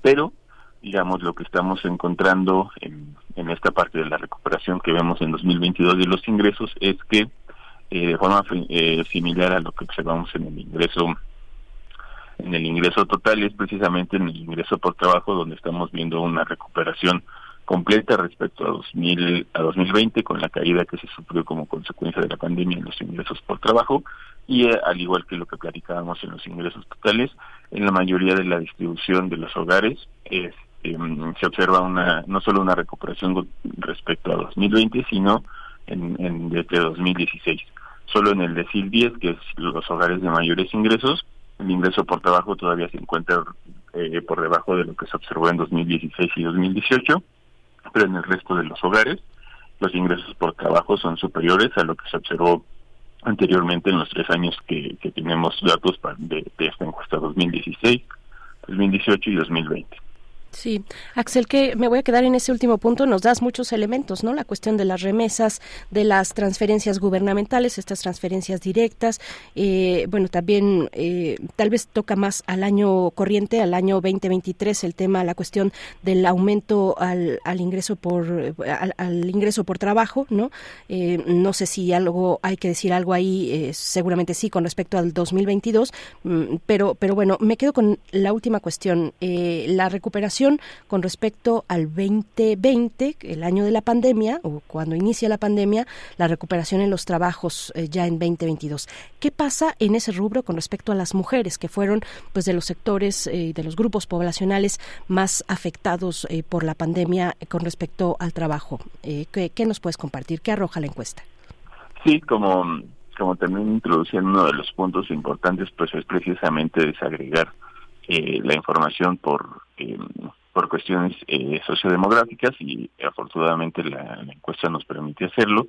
En esa parte, en, en, cómo es la evolución de acuerdo a, este, los hombres y mujeres, lo primero que es importante destacar es que hay una brecha persistente entre el ingreso eh, promedio de los hombres y el ingreso promedio de las mujeres. Esta brecha se había venido reduciendo entre 2016 y 2020 eh, pero lo importante aquí de destacar es que ahora hacia 2022 la brecha permaneció constante en lo que se había observado en 2020. En 2020 se registró una brecha en los ingresos del 34.4%, es decir, este porcentaje indica la, distancia entre el, ingreso promedio de las mujeres y el ingreso promedio de los hombres. Y hacia 2022 vemos que el, el tamaño de esa brecha es, es el mismo. Entonces, por eso les platicaba que, a diferencia de lo que veníamos observando anteriormente, donde se reducía la brecha, en 2016, después en 2018 y 2020, ahora en 2022, eh, permanece esa brecha. Aunque el, ahí también, digamos, al igual que lo que observamos en los datos generales, hay una recuperación de los ingresos tanto de los hombres como de las mujeres. Entre 2020 y 2022, en el caso de los hombres, el ingreso promedio pasó el ingreso promedio trimestral de 25.792 pesos hacia 29.285 pesos y en el caso de las mujeres de 16.945 pesos hasta 19.081 pesos. Pero en ambos casos que les platico, la brecha permanece en alrededor del 34%. Ahora, la, la encuesta también nos permite, digamos, además de este resultado general, entender cuáles son las brechas eh, eh, entre hombres y mujeres, pero desarrollándolos, digamos, por otros sociodemográficos, como puede ser, por ejemplo, eh, grupos de edad, eh, la escolaridad de las personas o el número de hijos que tienen. En ese sentido, pues ya les platico rápido, pues que esta brecha que estamos observando en, a nivel general, pues permanece a lo largo de todos los, los grupos de edad, en digamos en, en los años en los que se tiene la encuesta, 2016 y 2018, 2020 y 2022. Por ejemplo, en, eh, hablemos de algunos grupos de edad que, están muy relacionados al inicio del, del, del, ciclo laboral de las personas, por ejemplo, 20 a 29 años y 30 a 39 años. Por ejemplo, en 2016, por cada 100 pesos que, que, ingresaban los hombres, en, en, en, que tenían 20 a 29 años, las mujeres ganaban 59.50 pesos y ahora hacia 2022 eh, vemos que se ha cerrado un poco la brecha en ese grupo poblacional. Ahora por cada 100 pesos que ingresan los hombres, las mujeres ingresan 71.5 pesos. Es paso, o sea, se redujo eh, eh, dos pesos la, brecha que, que, observamos en ese grupo poblacional. Y luego, por ejemplo, en, en el grupo de 30 a 39 años, en 2016, por cada 100 pesos de los hombres, las mujeres ingresaban 61.18 pesos y ahora hacia 2022 estamos observando que por cada 100 pesos que los hombres eh, ganaron e ingresaron, las mujeres ingresaron 64.52 pesos. Así esta información está también disponible para cada uno de los grupos poblacionales que encontramos en encuestas desde 18 a 19 años hasta 60 años y más, pero lo que es importante destacar es que para todos estos grupos poblacionales el ingreso que tienen los hombres es significativamente mayor que para el caso de las mujeres, y lo mismo se replica, por ejemplo, por nivel educativo. En ese sentido, los esta eh, los grupos educativos que se contemplan es, por ejemplo, primaria, secundaria, preparatoria, profesional y posgrado, para el caso de hombres y mujeres. Y, por ejemplo, ahora con los datos más recientes, en 2022 observamos que el ingreso promedio de los hombres que tienen posgrado en México es de 106.412 pesos, recordando que esto es trimestral, y para el caso de las mujeres es de 73.525 pesos. Es una brecha muy significativa en términos en, en términos puntuales y digamos esta diferencia la encontramos para todos los niveles escolares también entonces encontramos una brecha por los grupos digamos entre hombres y mujeres de forma general luego cuando lo desagregas por todos los grupos de edad y luego cuando lo desagregas también por todos los niveles educativos este punto es muy importante este destacarlo y finalmente algo que también es importante de señalar es en la parte de los ingresos cuando se desagrega por el número de hijos que tienen las personas, también entre hombres y mujeres. Aquí lo que nos parece muy muy importante destacar es la diferencia en lo que implica tener, en lo que implica ser madre en, en, nuestro país, en nuestra sociedad. Por ejemplo, para el caso de los hombres, eh, en 2022 eh, tener eh, mm, un hijo, dos hijos o tres hijos no está relacionado a una caída en el ingreso para el caso de los hombres. De hecho, esta relación es incremental, mientras que para el caso de las mujeres este comportamiento es completamente contrario, en el sentido de que de, después de tener un hijo, las mujeres, eh, los ingresos promedios empiezan a percibir que van decayendo consecuentemente, es decir, el, el, mayor ingreso que tienen las mujeres en promedio es cuando tienen un hijo. Esto está muy relacionado también al grupo de edad, porque las, las mujeres son hijos, sin hijos son también las mujeres más jóvenes pero después, eh, en general, las, las mujeres con dos hijos, tres hijos, cuatro hijos ven reducidos sus ingresos promedio. Eso está muy relacionado no porque, eh, digamos, eh, naturalmente tener eh, tener hijos esté relacionado con una caída en el ingreso, sino más bien con lo que implica eh, eh, ser ser madre en nuestra sociedad en el sentido de que muchas mujeres se, se ven en la necesidad de salir del mercado laboral o digamos, de, de reducir sus, eh, sus jornadas laborales o también de que, dada esta mayor responsabilidad que tienen en las labores de cuidado del hogar, no les es posible acceder a puestos, eh, de, digamos, de mayor exigencia, mayor responsabilidad en cuanto a tiempo, por estas, precisamente por estas labores de cuidado que tienen que ejercer en el hogar, en específico cuando eh, es, es incremental los hijos que se encuentran en el, en el hogar en cuestión. Entonces, estas son algunas de las brechas eh, importantes que, eh, que, vale la pena platicar, sobre todo en el sentido de cómo este, interactúan entre sí, por ejemplo, que seas hombre o mujer y tengas y pertenezcas a un distinto grupo de edad, nivel de escolaridad y esta última parte que platicábamos por número de hijos. Mm, es interesante observar, yo no sé que, en, en qué medida alguien que observa los datos estadísticos puede observar, digamos, cómo se eh, orientan uh, cuando son susceptibles de ser utilizados en investigaciones cualitativas. Por ejemplo, alguien que ha bajado sus ingresos para el hogar, pero ha aumentado su calidad de vida. No sabemos qué compra y cómo lo utiliza. Eh, cuáles son cuál es el sentido que cobra este el tiempo libre y cómo y cuánto cuesta tenerlo ese tipo de elementos digamos que eh, solo cobran sentido las estadísticas cuando se vinculan y se asocian en investigaciones cualitativas mucho más profundas, porque los datos tan tan fragmentados a veces son muy desorientadores. Tú, tú lo percibes así. ¿Cómo ha sido, por ejemplo, dentro de los proyectos universitarios, no sé, la calidad de investigaciones que pueda hacer en el Instituto de Investigaciones Sociológicas el Colegio de México o en el Instituto de Investigaciones Sociales la UNAM o la UAM, ¿no? Cómo, cómo orientan sus investigaciones o un corte de género o una orientación feminista o una perspectiva jurídica, cómo, cómo estos datos sirven a distintos cortes epistemológicos cuando los sujetos también este, son susceptibles de tener una historia de vida que se asocia a, una, a un comportamiento estadístico, Axel. Sí, esa es una parte muy importante. Ahorita solo estamos platicando como como los datos en crudo, con bueno, con una parte ya de procesamiento y análisis, pero digamos, como les decía hace rato, todavía no puedes determinar alguna causalidad que digamos este, que podría estar determinando una situación, no como por ejemplo la parte que platicábamos del ingreso con las personas con hijos, pues digamos esto que les platicaba solo es de acuerdo a lo que a lo que, estamos observando de cómo interactúan distintas variables, pero habría que hacer un análisis mucho más a profundidad, como, como bien mencionabas, desde una perspectiva precisamente que busque entender cuál es el tamaño real de las brechas que existen entre hombres y mujeres para poner eh, determinarlas y al mismo tiempo entender esta causalidad que por ejemplo existe en el en la parte de los ingresos de las mujeres con más hijos y es digamos lo que podríamos ver como este castigo a la maternidad en términos de las barreras que existen en el mercado laboral mexicano. Esto lo estoy diciendo de forma general, pero habría la pena robustecer el análisis y, probarlo, así como, como, como ustedes mencionan.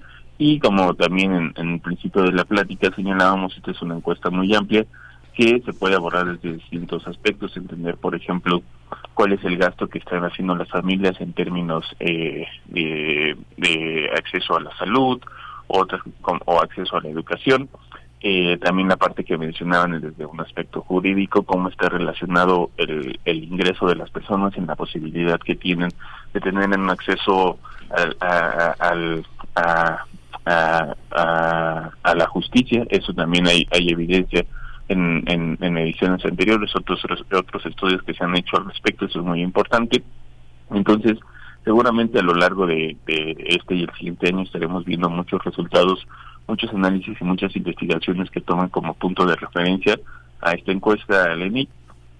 Y también la parte cualitativa, esto también es importante que se robustezca, digamos, esta parte más descriptiva en el sentido de lo que se observan a partir de los datos, pero entender por qué es que las personas se encuentran en esta, en, esta situación o lo que reportan es, es muy importante. Entonces, ahorita estamos solo como en la parte inicial, inicial de entender los resultados de la encuesta, pero seguramente de aquí se derivarán muchos puntos de análisis, muchas investigaciones que robustecerán el, entendimiento de nuestras sociedades. Sí, Axel, eh, gracias. Sí, y bueno, recordar y como paréntesis respecto a lo que planteaba Miguel Ángel, que en la UNAM eh, tenemos eh, buscadores eh, buscadores de, investigaciones, de papers, de investigaciones, pues no solamente nacionales, sino internacionales, y son muy interesantes las regionales también, las de América Latina, que dan cuenta precisamente de, eh, pues de esas investigaciones que se han abocado a descubrir, bueno, a, revelar, eh, pues las cuestiones del tiempo libre, cómo se dividen las tareas domésticas, las tareas de trabajo, de, de trabajo de cuidados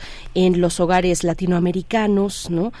México aparece con una brecha bastante amplia generalmente, no tengo el dato exacto ahorita, pero si lo puedo buscar ya en el corte y, compartirlo, porque y, que son además se basan en instrumentos muy muy vigentes, eh, muy interesantes, instrumentos de medición, eh, repito, nacionales eh, y regionales también, que, que finalmente coinciden en la existencia y persistencia de estas brechas en temas de género, Axel. Pero quisiera pasar a otro tema, a otra cuestión con respecto a las personas, el grupo poblacional de 60 y más, respecto a el, impacto en las transferencias gubernamentales. ¿Qué, qué arroja la ENIG eh, eh, en este en este grupo con, con esa cuestión? Sí, bien, en esa parte es donde se observa un mayor eh, incrementos en específico en las transferencias gubernamentales. Eso está precisamente relacionado con eh, digamos el cambio que hubo tan importante en cómo antes la, el, programa era focalizado, es decir, hacia los hogares de menores ingresos, y a partir de 2018 con los cambios en la política social de la administración del presidente López Obrador, esta eh, eh, esta atención, este programa social cambió a que todas las, las personas, todos los hogares fueran elegibles a recibirlo. De hecho, nosotros hicimos ahí una parte del análisis sobre entender cuáles eran los incrementos reales de las transferencias gubernamentales en, en, los hogares en México y ahora en lugar de partir a, la distribución de los hogares en 10, eh, lo partimos en 50 y encontramos que es precisamente en los en, los hogares de mayores ingresos donde se observa un mayor incremento y se observa un, un menor incremento en los en los hogares de menores ingresos. Pero este es un resultado hasta de cierta manera esperado precisamente porque eh, precisamente antes los hogares de, mayores ingresos no no eran eh, receptores de programas gubernamentales de programas sociales pero con la universalización de la pensión para adultos mayores pues ahora son receptores y por eso es que los incrementos se reflejan tan altos respecto a lo que se observa por ejemplo en los hogares de menores ingresos. Entonces sí se observa tanto digamos en la parte si, si, si analizas el ingreso de este grupo de la población por edad, así como si analizas cómo ha sido la recepción por grupos eh, eh, de hogares, digamos, acomodándolos por su ingreso, también se observa un incremento muy importante, sobre todo en los hogares de mayores ingresos, por esto que platicábamos de la transformación del programa de ser focalizado a hogares de menores eh, ingresos hacia que sea universal, es decir, que todos los, los hogares, independientemente de su ingreso, sean receptores del programa. Esta, la, la, visión también eh, de, del INEGI eh, marca también una, una perspectiva una perspectiva política que ahora eh, en el gobierno de la cuarta transformación se orienta también en distintos sectores educación salud a buscar otro tipo de indicadores. Eh, Graciela Márquez Colín está eh, al frente de este y ella digamos que se ha destacado como una como una economista como una historiadora como una académica que tiene una perspectiva este interesante desde el punto de vista de la historia social, de la economía. Pienso los trabajos que han acompañado en conjunto Erika Pan y Carlos Marichal, haciendo una historia de la banca en México, de la economía mexicana.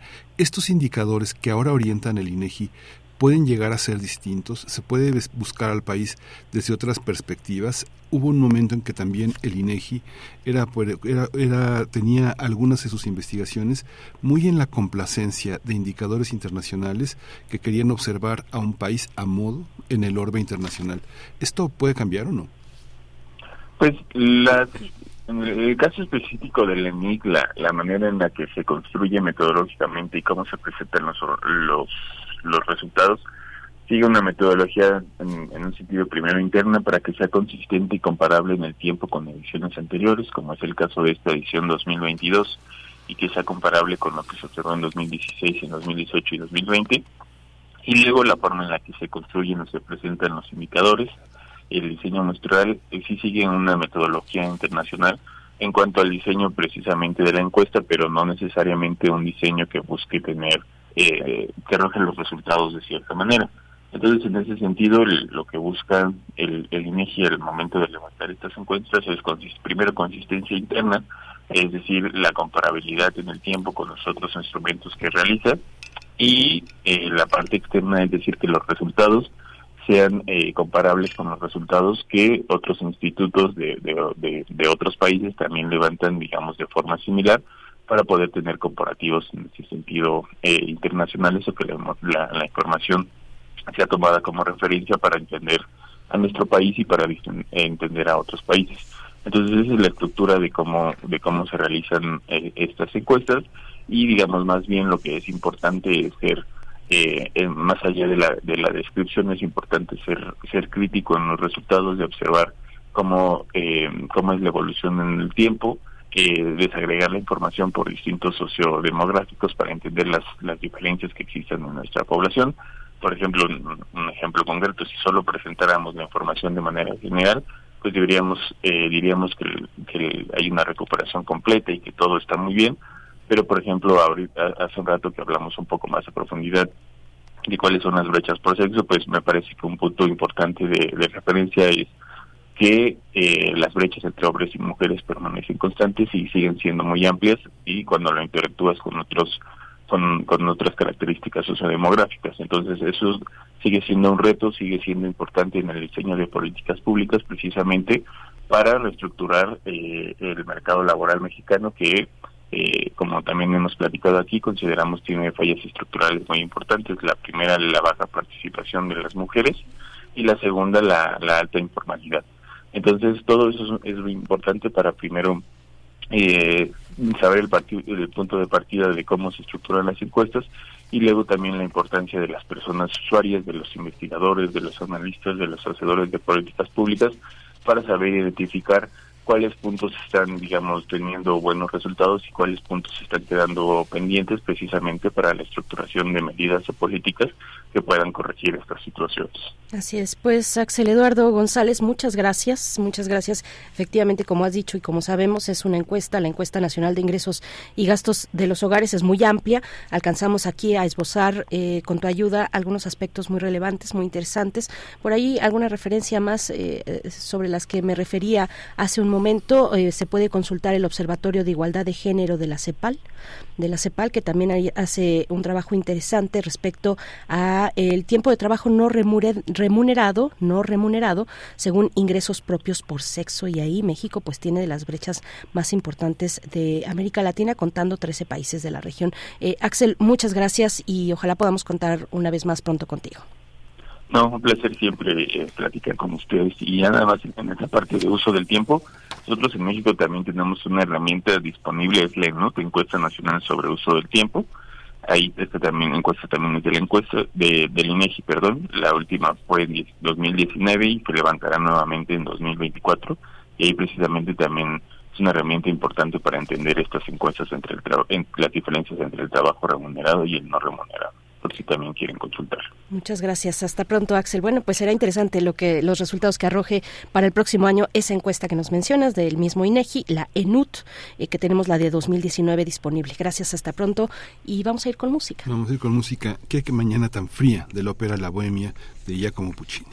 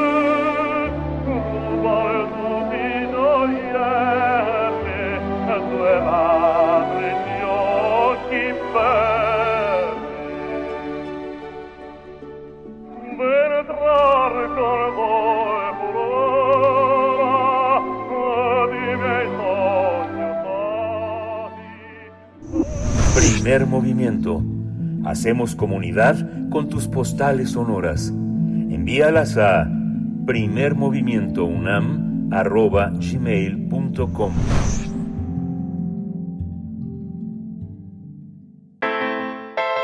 Nota Internacional el ejército de Níger derrocó la semana pasada al presidente Mohamed Bassoum, a quien acusaron por la degradación continua de la situación de seguridad y la mala gestión económica y social. A través de tres comunicados leídos en la televisión local, los golpistas aglutinados en el autodenominado Consejo Nacional para la Salvaguardia de la Patria decretaron el cierre de las fronteras, anunciaron la suspensión de todas las instituciones de la Séptima República, así como un toque de queda, y solicitaron a todos los socios exteriores que no se inmiscuyan El general Abdurrahman eh, Tiani encabezó el golpe de Estado, se autoproclamó como nuevo dirigente del Níger y a nombre de los golpistas se comprometió ante la comunidad nacional e internacional a respetar la integridad física y moral de las autoridades derrocadas. Aunque los partidos políticos que conforman el gobierno de Níger pidieron a los golpistas de poner las armas y a la población salir a manifestarse de forma masiva para defender la democracia, este fin de semana miles de nigerianos realizaron la, una manifestación frente a la embajada francesa en apoyo a los militares. Los manifestantes que portaban banderas nigerianas y rusas gritaban Viva Putin, viva Rusia, abajo Francia. Por su parte, el presidente francés Emmanuel Macron afirmó que no tolerará ningún ataque contra Francia y sus intereses. Tras el golpe de Estado, la Unión Europea suspendió la cooperación en materia de seguridad y la ayuda financiera y el desarrollo y de desarrollo a Níger. Vamos a analizar la situación política en Níger tras este golpe de Estado contra el presidente Mohamed Basum. Y está con nosotros la doctora Hilda Varela, y es doctora en ciencia política por la UNAM.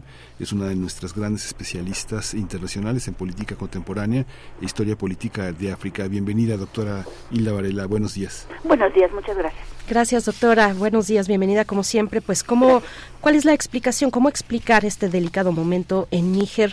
La cuestión, bueno, el tema, por supuesto, eh, en, el centro del golpe de Estado. Pues es una situación muy difícil ahorita de, de analizar realmente, de saber qué, qué, puede pasar a corto plazo. Eh, como ustedes explicaban, eh, fue un golpe de Estado militar. El, el líder del Estado, del golpe de Estado era jefe de las fuerzas, jefe de, seguridad del presidente y casi de inmediato el jefe del Estado Mayor del Ejército decidió apoyar a los golpistas. Entonces esto implicaría que en principio hay una unidad del ejército. Esto por un lado. Por otro lado, eh, ahorita se afirma que diferentes políticos están siendo arrestados e interrogados y no sabemos realmente qué va a pasar con este tipo de, de personas que tienen una relevancia política a nivel interno. Por otro lado, el jefe de Estado, el, el que, bueno, el derrocado jefe de Estado, Mohamed eh, Basum, sigue bajo arresto también con su familia y él se, él se ha negado a renunciar a su cargo. Entonces, por otro, bueno, ese sería, digamos, un poco a nivel interno cómo está esta correlación de fuerzas. Por un lado, a nivel interno ha habido manifestaciones de población en favor de los golpistas, pero también ha habido manifestaciones en favor del regreso de Basum al poder principalmente en su zona de influencia, de, donde es donde nació eh, Basum.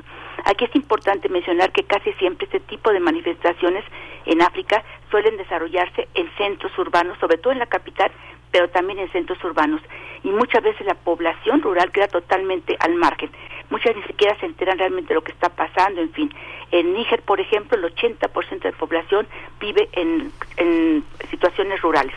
Y por otro lado, en cuanto a equilibrio de fuerzas regionales e internacionales, por un lado, una la principal organización eh, la principal organización subregional de África Occidental conocida como CDAO por sus siglas en francés o ECOWAS en inglés eh, dio un ultimátum para que eh, los militares abandonaran el poder una semana de ultimátum y que si no intervendrían militarmente sin embargo, los golpistas, por un lado, dijeron, previnieron que estaban preparados para cualquier intento de, agresión y que, eh, que debería de evitarse ese tipo de injerencia. Pero, por otro lado, ya hay una correlación de fuerzas en favor de los golpistas. Concretamente, los gobiernos militares de Mali, de Burkina Faso, que son vecinos, ya dijeron que cualquier injerencia, cualquier ataque al, al eh, grupo militar en el poder en Níger va a ser considerado por ellos como una declaración de guerra. Entonces la situación es muy tensa, muy difícil realmente de analizar qué es lo que puede pasar. Pues ya de alguna manera Níger le declaró la guerra a los demás con la suspensión de las eh, del uranio, lo suspendieron ayer, este y, y, bueno, aunque bajó muchísimo la producción de uranio según se tiene entendido en los últimos en la última década, sin embargo sigue siendo uno de los uno de los espacios en el mundo de mayor productividad y de la cual dependen muchos países europeos, ¿no? Y africanos sí, efectivamente. Es el tercer productor mundial de uranio y eh, fundamentalmente su mercado era la Unión Europea, efectivamente. Sí, para la Unión Europea es una pérdida importante. Y, y, para Francia, doctora, ¿cómo, ¿cómo verlo desde los intereses de, de la propia Francia? Bueno, por un lado, la principal mina de uranio es explotada desde hace 50 años por una compañía francesa sumamente poderosa. Eh, en principio solamente los altos eh, mandos eh, de la empresa eran extranjeros y la mano de obra era africana. En principio mal pagada y obviamente pues siempre con una situación de, de, racismo, de explotación hacia ese tipo de, personas pobres que tenían que trabajar en la mina. Por otro lado, Francia Francia actualmente está registrando un rechazo muy fuerte, principalmente en África Occidental, en sus ex colonias, porque se le vincula obviamente con el pasado colonial, que fue tremendo desde cualquier punto de vista, pero también se le vincula hoy en día con una fuerte presencia militar, eh, en, concretamente en el Sahel, pero no solamente en el Sahel, en otros países de África Occidental, y entonces hay un rechazo muy fuerte ven que a partir de la presencia militar reciente de Francia no ha habido una mejoría en las condiciones de seguridad del país. Y por otro lado también hay un creciente deterioro de la situación económica, social de la mayoría de la población. Entonces hay un rechazo muy fuerte hacia Francia en ese sentido. Sin embargo, si vemos otros casos como por ejemplo sería Mali y Burkina Faso, que actualmente tienen una relación muy estrecha con Rusia, vemos que no ha habido ningún progreso en la, la, situación de seguridad interna y tampoco ha habido ningún tipo de mejoría para la mayoría de la población. Al contrario, se han intensificado los ataques eh, en contra de la población civil, eh, desde, por ejemplo, ataques eh, sexuales hacia las mujeres, arrestos sin previo juicio. También se, se ha acusado de llevar a cabo juicios sumarios matando a población civil, etcétera, etcétera. Entonces, una situación sumamente precaria. Obviamente, Francia no es eh, no es ningún país que digamos eh, generoso en cuanto a su presencia allí.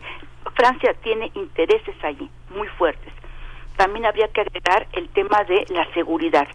Eh, Níger, a partir de los golpes de Estado en los dos países que ya mencioné, Mali y Burkina Faso, hubo un desplazamiento de fuerzas militares que había de Francia en esos países hacia eh, Níger. Es un país pequeño y se estima que hay más o menos entre 1.500 y 1.600 soldados franceses en la zona. Pero además hay una base em, em, militar muy importante de Estados Unidos que opera con drones, es la principal base de drones en la zona y ahí se estima que podría haber unos 800 soldados de Estados Unidos. Entonces también hay una situación sumamente conflictiva en cuanto a la seguridad de la región. ¿Qué es lo que pretendía supuestamente esta fuerte presencia militar?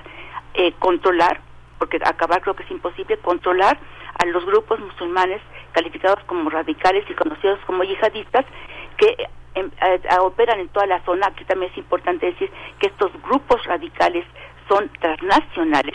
Algunos se han formado, por ejemplo, en Mali, pero operan en toda la zona y aquí lo que pretende fundamentalmente esa fuerte presencia, en este caso concentrada en Níger, a raíz de los golpes de Estado, es defender la situación de Argelia, pieza clave para los juegos de poder y además un gran, una gran potencia en el terreno del petróleo. Sí, doctora. Ahora que veíamos también esas manifestaciones de arriba Putin y viva Rusia, también desde 2006 este la presencia minera en China de chinos ha sido también muy importante esta esta empresa tradicionalmente instalada ahí como usted lo señala desde hace 50 años en la minería de, de Níger, Areva, esta compañía francesa este pues ya ya tiene una competitividad muy fuerte con los chinos, que de alguna manera esta reacción a favor de Rusia tiene que ver con ese conflicto este internacional con de Rusia con China? Probablemente sí. Ahorita, por ejemplo, China ha mantenido una posición eh, cuidadosa, muy callada, y en un momento dado, por ejemplo, si lo vemos en otros tipos de juegos de poder en el continente africano, China se acomoda en un momento dado a la situación y para China lo importante es no inmiscuirse en asuntos eh, políticos, por ejemplo, y de alguna forma seguir manteniendo su presencia. Otro aspecto también importante es que en Níger desde hace tiempo ya se reportaban, ya se denunciaba el trato eh, poco humano de los de los eh, empresarios chinos hacia la población nigerina, que obviamente es gente de piel negra. Entonces también ahí está la situación muy delicada desde el punto de vista social. Hay un gran rechazo de la población en general de Níger hacia la presencia extranjera, fundamentalmente europea y de Estados Unidos, y en forma un tanto, mm, no sé, eh, que, como una explosión, digamos, piensan que Rusia sería la salida a sus problemas, pero subrayo, lo que hemos visto es que en otras partes de África eh, Rusia no es ninguna solución, además me refiero concretamente al grupo paramilitar Wagner, que este grupo opera en países que los gobiernos no tienen la capacidad económica para pagar sus salarios y entonces lo que hace eh, el grupo Wagner es que firma acuerdos con los con las juntas militares de estos países para que le permitan actuar libremente en la explotación de recursos recursos naturales importantes de cada país. Entonces no sabemos qué tanto se está robando, porque no hay otra expresión, eh, Rusia de la zona y eh, qué va a significar eso a corto plazo para la población civil, para cada mayoría de la población civil que se encuentra totalmente marginada de este, de ese tipo de situaciones. Doctora, eh, me gustaría volver también a, a, lo que mencionaba sobre el pasado colonial. Eh, hoy vemos de manera pues muy evidente, muy contundente que ese pasado colonial tiene consecuencias, incluso en territorio en territorio francés, no, en, eh, continental. Las las protestas que hemos visto semanas atrás, que no tienen que ver con, con, el tema que, que, nos convoca, que es Níger y el golpe de estado, pero me gustaría pedirle un comentario amplio sobre estas estas consignas que se vienen en ese tipo de protestas que finalmente apuntan a una a, un problema de raíz racista y por supuesto como consecuencia de eh, pues eh, digamos de la actualidad del pasado del pasado colonial cómo lo ve usted Sí, el pasado colonial, muchas veces Francia ha tratado de presentar su pasado colonial en, en, en África como si hubiese sido un colonialismo benigno. Obviamente no lo era y las prácticas eran de explotación y tremendamente racistas. Entonces, entre la población en todos estos eh, países ex colonias francesas se ha gestado un fuerte sentimiento antifrancés. Además, después de las independencias sigue habiendo población, o estaba, eh, todavía había población eh, francesa, también población en general de países europeos y mucha de la gente identifica, cuando ven un extranjero blanco, piensa que necesariamente son franceses, aunque no lo sean. Pero esta presencia también reciente se había caracterizado por tener una posición económica sumamente privilegiada y por otro lado en su relación racista hacia la población. Entonces lo que veía la gente es que a pesar de la independencia ellos seguían siendo exactamente, seguían ocupando la misma posición frente a Francia. O sea, eran eh, simplemente los empleados pobres explotados, discriminados, etcétera, etcétera. Entonces sí, es un, es un problema muy fuerte, obviamente, el, de la, el del rechazo hacia Francia y en general en Níger hay un fuerte rechazo hacia Occidente y además es histórico este rechazo. También hay que mencionar dos aspectos que son muy importantes. Níger es un país casi desconocido, incluso, por ejemplo, para Francia. Hay muy poca información, muy poca gente sabe qué ha pasado en Níger o muy poca gente conoce la historia de Níger, que es una historia muy rica, muy importante antes de la invasión colonial. Otro aspecto que es muy importante y que está vinculado también al tema de la seguridad y la eh, situación socioeconómica de la población, perdón, mencionaría dos. Primero, que es un país de tránsito. Hay mucha gente del continente africano que generalmente entran a Níger sin un registro. No sabemos cuánta gente entra, cuál es su origen en realidad, y su meta es llegar a la costa de Libia para poder llegar a la costa europea. Subrayo, no sabemos cuánta gente hay. Se afirmaba que era, había más de 250 mil eh, personas en esta calidad de migrantes irregulares, pero que su meta era llegar a Europa. Pero la frontera entre Libia y Níger fue cerrada. Entonces la situación de la población, de esa población africana, migrante, en la zona fronteriza entre Libia y Níger es realmente muy mala y son objeto de explotación de grupos de narcotraficantes, de ladrones, etcétera, etcétera. Entonces es una situación tremendamente difícil. Y por otro lado, hay una gran cantidad de refugiados en Níger procedentes de países vecinos, por ejemplo, procedentes de Mali o de la parte noreste de, de, Nigeria. Entonces es una situación muy, muy tensa, muy explosiva.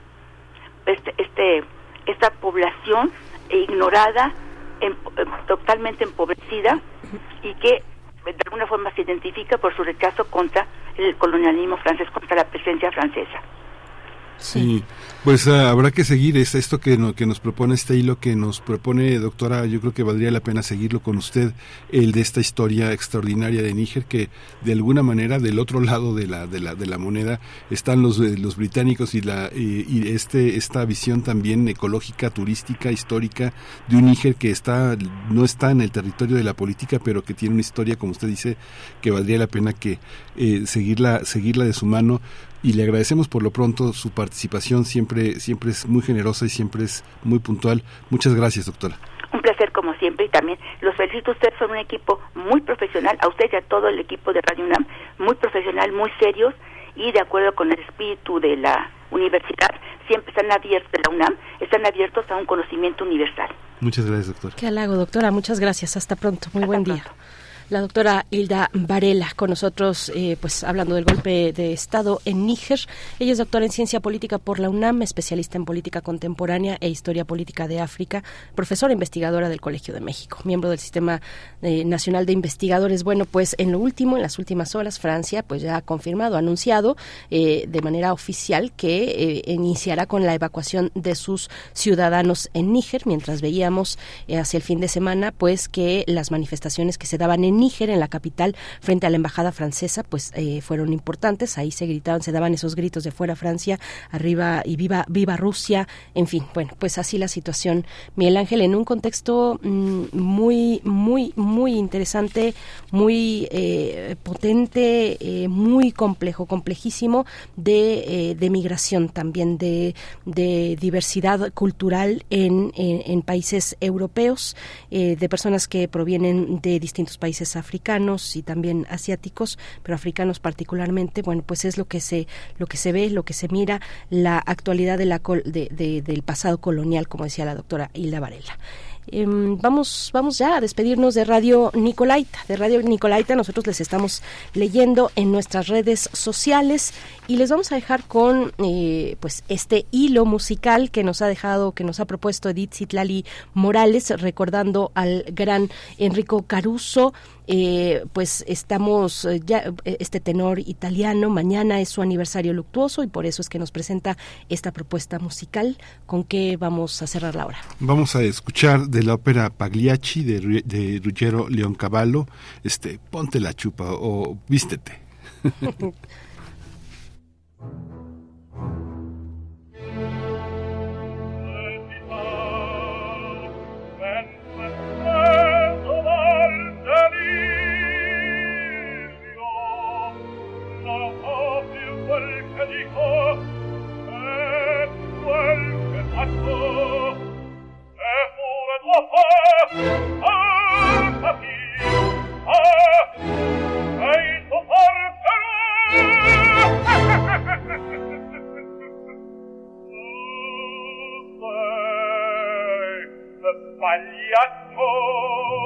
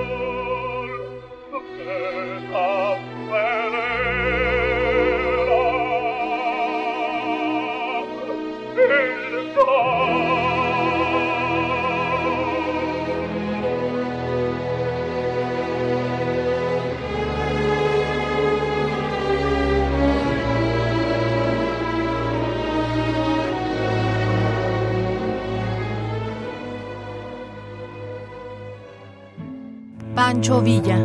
El mito revolucionario. 100 años de su fallecimiento. Y otra cosa que también es eh, importante recordar, no hay ninguna evidencia de que Villa haya asesinado por poder. Lo pueden acusar y se le puede señalar todo lo que se quiera, pero no hay ningún eh, dato en el cual Villa aparezca eliminando a uno de sus compañeros, a uno de sus generales por el poder. Como lo eliminaron a él y como se eliminaron entre ellos, ¿no? Porque Carranza elimina a Felipe Ángeles, elimina a Zapata, Obregón elimina a Serrano y elimina a muchos que le estaban estorbando para tener eh, abierta la posibilidad de ser presidente de la República. Jesús Vargas Valdés, autor de Villa Bandolero. Pancho Villa, 860 AM, Radio UNAM, Experiencia Sonora. ¿Por qué es valioso tramitar tu INE si cumpliste 18 años? Porque es muy importante que mis valores se vean reflejados en las decisiones de mi país. Porque por fin mi voz va a contar. Porque ya es tiempo de tomar mis propias decisiones. Ya puedo tomar decisiones, ya puedo votar. Así empecé mi cumpleaños, yendo por mi INE. Si ya cumpliste 18 años, ve al módulo del INE y tramita tu credencial. Haz tu cita en INE.mx o llama a INETEL 804-33-2000. Mi INE es valioso porque me identifica y nos une. INE. Maestra, maestro, recuerda que prevenir es proteger. ¿Cómo te sientes? ¿Quieres platicar? No, gracias, estoy bien. Bueno, si te animas, me puedes buscar después de clase. Acércate con los directivos y con tus colegas para encontrar soluciones. En la escuela enseñamos y aprendemos a cuidarnos entre todas y entre todos. Juntos por la paz. Secretaría de Educación Pública. Gobierno de México. Lo social, lo político, lo económico, lo cultural, son fenómenos que nos competen a todas y a todos.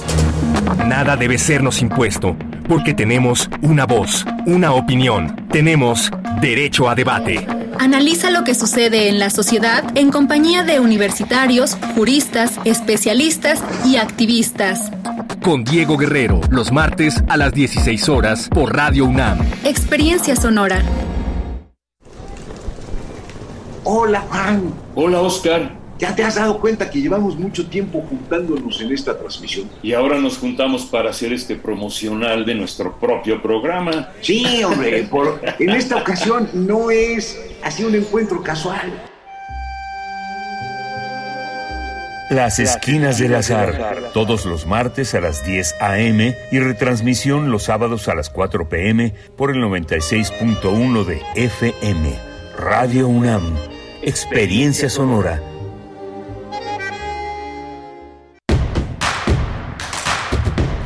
Síguenos en redes sociales. Encuéntranos en Facebook como Primer Movimiento y en Twitter como arroba PMovimiento. Hagamos comunidad.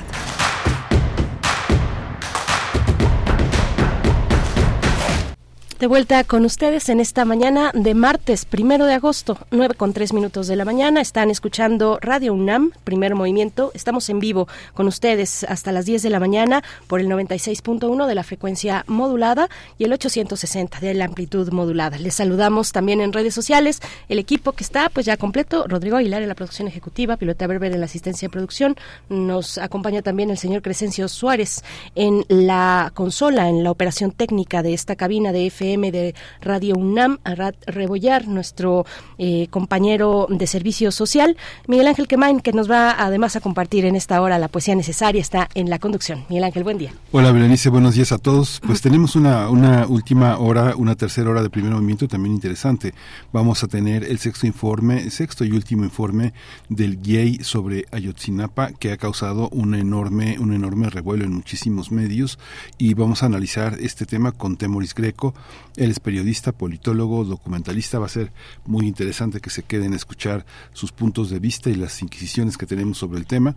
Así que bueno, pues si, si, si no hay otra cosa más, pues, pues sí, solo saludar, solo saludar, en redes sociales. Está Julio Julio L. Hernández por acá, que generalmente nos invita a visitar eh, el emprendimiento de su huerto, bueno, el, el, el, espacio de huerto urbano eh, que tiene al sur de la Ciudad de México y nos dice que qué, qué gusto volver a escuchar eh, primer movimiento. Dice, salí de viaje al rancho y a pesar de estar cerca de Morelia, no hay señal ni de celular ni de radio, pero ya estamos de regreso. Nos manda Julio. Igualmente para ti, pues sí, ya estamos todos eh, volviendo a nuestras actividades después del descanso, de las vacaciones, organizando el siguiente semestre eh, o el nuevo año escolar, de acuerdo eh, según se trate, pues organizándonos ya para el cierre, pues la segunda parte, y digo cierre porque se va volando. Generalmente la segunda parte del año se va volando y parece que esta no nos va a defraudar en este sentido, el 2023, que ha estado pues con cierto estrépito y,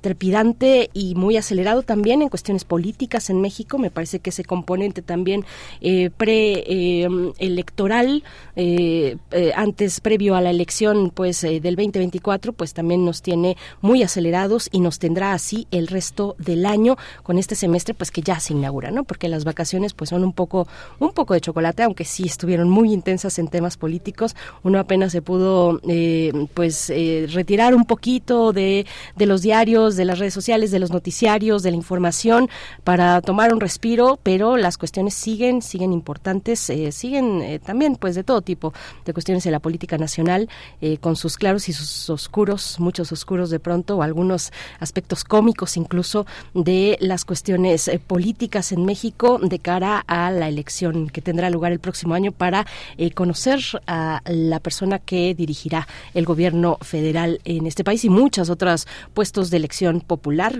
una elección enorme será la del 2024, pero bueno, con eso en mente, pues se va, se va, vamos apuntalando, vamos organizando y con otras cuestiones también en mente, lo que tiene que ver con la vida académica, vamos organizando este segundo semestre del año, Miguel Ángel. Sí, muy, muy, muy interesante y con muchos procesos eh, pendientes sobre el cierre también de la administración, muchas, eh, una, un ejercicio que ojalá sea un ejercicio poderoso de autocrítica y en ese ejercicio reconocer los límites eh, jurídicos, los límites políticos que ha tenido, los obstáculos que ha tenido este gobierno y cómo han sido salvados, cómo han sido enfrentados.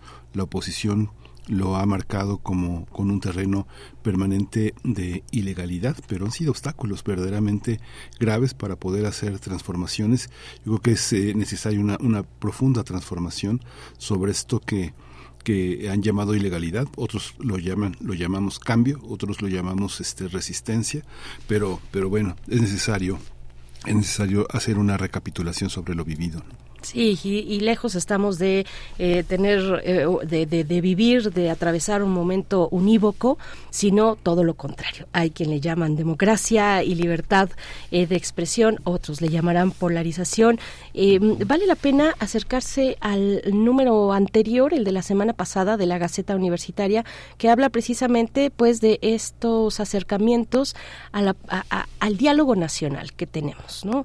las instituciones universitarias dice la Gaceta, factor para reivindicar el diálogo y la política. Ojalá así sea. Son eh, hablar de instituciones universitarias es pues algo muy amplio, ¿no? Hablar de la UNAM siempre es algo eh, enorme, inabarcable, eh, pero bueno, ahí está la Gaceta Universitaria consultando a especialistas eh, de nuestra Casa de Estudios para hablar de ese fenómeno y de el análisis universitario desde la sociología, la politología, la psicología. Eh, acérquense a la Gaceta Universitaria, gaceta.unam.mx y van a encontrar pues esta multiplicidad de posturas también, porque dentro de la universidad hay, hay muchas posturas con respecto a lo que se está viviendo, muchas lecturas también, eh, análisis y, y valoraciones eh, pero bueno, finalmente son las cualidades de hacer política eh, en, en, cualquier país y en una democracia como, como la nuestra, Miguel Ángel. Pues sí. Pues sí, así está, así está el, el, panorama y acompáñenos para que sea eh, más, mucho más crítico, mucho más amable y participativo. Así que bueno, estamos haciendo comunidad con ustedes. Así es, cuéntanos en redes sociales cómo les va. Por acá Rosario Durán, que nos dice, eh, a mí me ha dado mucha gracia, yo sé que es algo muy simple, pero estos memes de Julio Iglesias eh, y, los chistes de ah, ya, ya se va Julio, ya llegó Julio, ya se acabó, este, ya se acabó eh, los dejo con agosto, ha sido un placer y Julio Iglesias despidiéndose. Rosario me ha causado mucha gracia, así es que muchas, muchas gracias por, por compartirlos, de nuevo muy, muy simples, pero pues no, no han parado esos memes durante el mes de julio, pero bueno, pues sí, julio se va y estamos en agosto. Vamos con la poesía necesaria. Es hora de Poesía Necesaria. José Agustín Goitisolo es el tema de esta de esta poesía de esta poesía de hoy eh, esos locos furiosos eh, increíbles y lo vamos a acompañar de, con la música de, de Greenhorn eh, este esto es un final que este que es una una, una música que considere que iba como acorde con esta con esta estupenda poesía llena de humor de José Agustín Goitisolo, uno de los grandes poetas españoles. Nació en 1928, murió en 1999 y forma parte de una generación, de, un, trío de Goitisolos, donde está Luis Goitisolo, novelista, Juan Goitisolo, ensayista, periodista, novelista, y, José Agustín Goitisolo, que fue y será siempre un gran poeta. Dice así Goitisolo. Mm, esos locos furiosos increíbles llegan apresurados y nunca dicen para qué, ni de dónde proceden, y enseguida te piden dos mil francos, que casi siempre te han de devolver, o te quitan la toalla sin respeto cuando te estás duchando. Se ponen la colonia, los polvos, el masaje, la loción de tu novio, de tu hija, te arrastran a lugares te arrastran a lugares espantosos o bellos y ni siquiera piden tu opinión y beben prodigiosamente, se ponen a cantar en cualquier parte o arman la gran, la de gran Dios en un bar miserable y por motivos nimios. Siempre, siempre avasallan, te compran un sombrero, unas flores, y un día salen al galope quizá hacia los infiernos. ¡Qué desastre! Señora, caballero, muchachita asustada, militante de un partido ecologista, si se tropieza usted con uno de esos locos furiosos increíbles, no le deje escapar, llévelo a casa. Son tiernos como niños. A veces tienen frío, quién sabe si es porque les han pegado duro, duermen poco, se lavan todo el rato y son muy besucones y mirones, pero cuidan los libros. Sacan todas las noches el cubo de basura a la escalera y están solo pendientes de tener siempre un cenicero al lado. Tienen por fin el gran inconveniente. Se van más, vuelven pronto, duran toda la vida.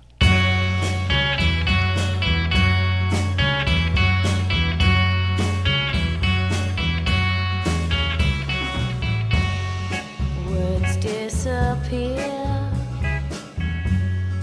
Words once so clear. only echoes passing through the night. Lines on my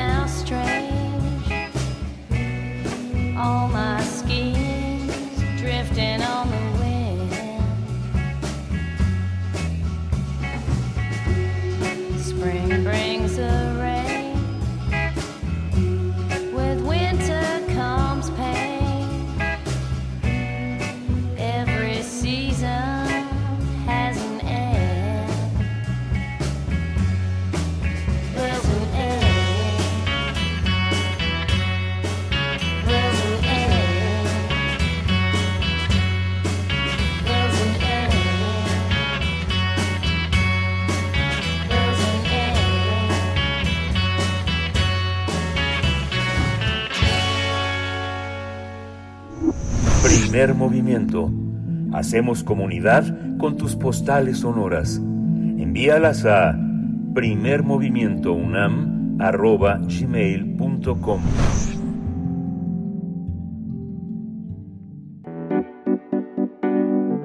La mesa del día. Al presentar eh, su sexto informe y último del caso de la desaparición de los 43 normalistas de la Escuela Normal Rural de Ayotzinapa, el grupo interdisciplinario de expertos independientes de la Comisión Interamericana de Derechos Humanos denunció la actitud persistente de las Fuerzas Armadas de ocultar cosas obvias, situación que provocó que el grupo de expertos llegara a su límite. Ángela Buitrago y Carlos Beristain, ambos miembros del GIEI, reconocieron que hubo voluntad presidencial para la apertura de archivos. Sin embargo, señalaron que durante meses solamente hubo desinformación y obstáculos para poder acceder realmente a esos documentos. Los expertos del GIEI pidieron a la Secretaría de la Defensa Nacional que entregue información del caso. Por su parte, el presidente Andrés Manuel López Obrador declaró que las acusaciones contra el ejército son un asunto ideológico, así dijo, y forman parte de una campaña para socavar y debilitar a las Fuerzas Armadas. Pues vamos a conversar sobre el trabajo del GIEI, la presentación del último informe y el papel del ejército en la desaparición de los 43 estudiantes de la Escuela Normal Raúl Isidro Burgos. Y está con nosotros Temoris Greco, él es periodista, politólogo, documentalista y un hombre, un hombre, un hombre de opinión y de, y de, y de datos. Temoris, bienvenido, buenos días. Hola, hola, hola, buenos, buenos días, qué, qué gusto estar con ustedes. al, contrario, gracias Temoris Greco por estar esta mañana, por eh, pues acompañarnos una vez más para, para dar lectura a este punto, a este momento que es el sexto y último informe del GIEI sobre el caso Ayotzinapa. ¿Cómo ves? ¿Cómo ves este, este momento? ¿Cómo ves también en retrospectiva? El próximo mes se cumplen nueve años de la noche de Iguala y estamos llegando hacia la salida ya de, de este importante grupo, el GIEI. ¿Cómo lo ves? Pues mira, es este es una pena, eh, fue es muy triste para sobre, todo para, para los familiares de las de las víctimas, para las madres y los padres de, los de los desaparecidos, pero también para para quienes han, los han acompañado y para el pueblo de México, pues ver cómo este enorme esfuerzo que hizo el grupo interdisciplinario de expertos independientes eh, termina inconcluso. Eh, los los vimos enfrentar al gobierno de Peña Nieto los vimos sufrir una campaña tremenda de difamación, de acoso, que eh, fue la montada desde el gobierno y acompañada como, como, como, arietes, pues por la prensa corrupta que, que, hemos tenido en México. Ese es un, un parteaguas en el, en, el, en, el que uno, en el que uno tuvo que definirse entre la, verdad y la justicia y la y los crímenes y la y la mentira y buena parte de la prensa pues se, se, se definió por el, por el segundo lado y eh, ellos eh, desmontaron la mentira histórica en aquel, en aquel momento, eh, tuvieron que irse casi expulsados y finalmente el, presidente López Obrador los invitó a volver. las investigaciones avanzaron por un, por un tiempo de, manera lenta pero pero correcta y se, y se entiende la, lentitud porque el gobierno de Peña tuvo cuatro años para enredar todo y eh, habían generado esperanza, aunque ya los padres y las madres ya tenían también, eh, ya estaban preguntando pues para cuándo, ¿no? Porque voy, otra vez pasaron los años y, y, y, y faltaba muy mucho por, por conocer. Y finalmente, en el año pasado, en agosto y en septiembre, se dieron movimientos muy extraños.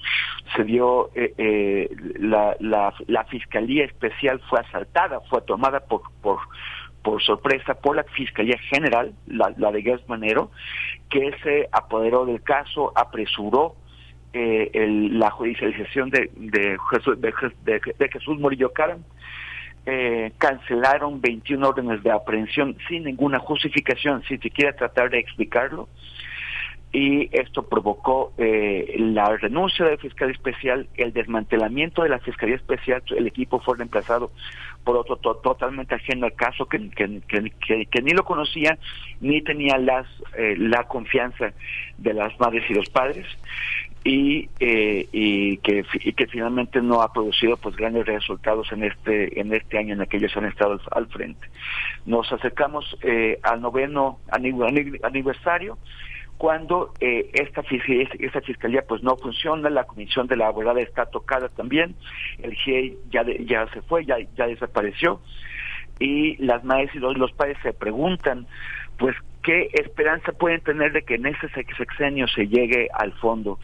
y se llegue pues a todos los, los involucrados, no, no, no solamente los que ya han sido eh, imputados legalmente, o aquellos que, que, tienen órdenes de aprehensión, sino también aquellos que no, a los que no se ha llegado, como eh, los, los generales que eran los responsables de la zona militar 35 del norte de, Guerrero y de la región militar 9 que abarca todo el estado, el general Cienfuegos, el almirante eh, Vidal Soberón, que era el secretario de, Marina, el secretario Miguel Ángel Osorio Chong, bajo su cargo estaba el CISEN, el, Centro de, Inteligencia, eh, y el presidente Peña Nieto junto con su asesor jurídico eh, Humberto Castillejos. Todos ellos eh, indudablemente se coordinaron para eh, hacer para para fabricar la, la mentira histórica para simular una investigación cuando todo el mundo cuando, México y el mundo esperaban una, una investigación en total transparencia sobre el, el peor crimen de la humanidad cometido en México en este siglo como a pesar de que han señalado la voluntad del presidente de abrir los datos y de señalarlo, este esta, esta, esta situación que también ha provocado toda esta ola de, de, odio y de polarización eh, eh, le hace que él también trate de defender lo indefendible de las Fuerzas Armadas. No sé, desde mi punto de vista hay una parte que tiene una cuestión defensiva que no, no, no logra colocar en su verdadera dimensión el ocultamiento, la resistencia de las Fuerzas Armadas a abrir sus archivos y acompañar, acompañar como simples testigos, como sucede en todos los archivos importantes del mundo, a la consulta a Temoris, ¿no? Mira, a mí me parece que el presidente ha tenido que elegir entre, entre cumplir una, una promesa que yo sí creo que él quería cumplir, pero, pero, pero se está quedando corto. Eh, ha, tenido que elegir entre cumplir su promesa y, y evitar una confrontación con las Fuerzas Armadas. El, el presidente le ha eh, entregado al ejército y a, la, la, Marina, le ha confiado, les ha confiado el, la protección de de su legado les, han entregado la, seguridad pública, les, les han entregado todos sus grandes proyectos, los trenes, los puertos, los, aeropuertos, eh, y, y, también otras partes de la, de la administración pública. Si una confrontación mayor, pues probablemente eh, pondría en peligro esta, esta relación en la que el presidente pues lo ha apostado todo el, entonces eso significa que los militares tienen una, una manera de evadir el cumplimiento de sus obligaciones, el cumplimiento de las de las órdenes que el propio presidente les, ha dado. Ahora, esta reacción de, de eh, echarle la culpa a, a, a, la oposición o a quién sabe quién, de, de tener un tipo de campaña contra las Fuerzas Armadas, el, a mí me parece que tiene que ver ya con una actitud que hemos visto que, que se ha consolidado en el presidente de eh, si, si nunca fue, digamos, eh, si nunca estuvo abierto a la crítica, ahora es mucho menos que nunca. El maltrato que le dio al periodista Ernesto Ledesma hace un par de, semanas fue un claro aviso a navegantes el periodista le planteó datos importantes con todo el respeto, con, con todo, incluso eh, eh, le, le, pidió eh, más, más cercanía con la, con la presidencia sobre la violencia que hay en Chiapas. Y el, presidente no solamente la negó, sino que acusó a Ernesto Ledesma de ser, de tener falta de ética y de hacer politiquería. Lo que hizo el presidente fue decir, estamos en campaña, y no admitimos absolutamente nada, cualquiera que no sea incondicional y por eso exigió tomar parte del partido, cualquiera que no, que no, que no sea incondicional será, será considerado eh, un, un, un, adversario de la, de la, de la 4T. Y, y ya, ya, lo que está pasando también aquí, él está intentando cerrar filas, está intentando forzar un cierre de filas sobre asuntos pues, pues que son eh, eh, inaceptables porque uno no puede cerrar, cerrar filas si eso significa eh, eh, hacerse cómplice o aceptar la eh, impunidad que se están arrogando a sí mismas las Fuerzas Armadas. este gobierno prometió un cambio y al menos en el caso de Yotzinapa no, no se está viendo.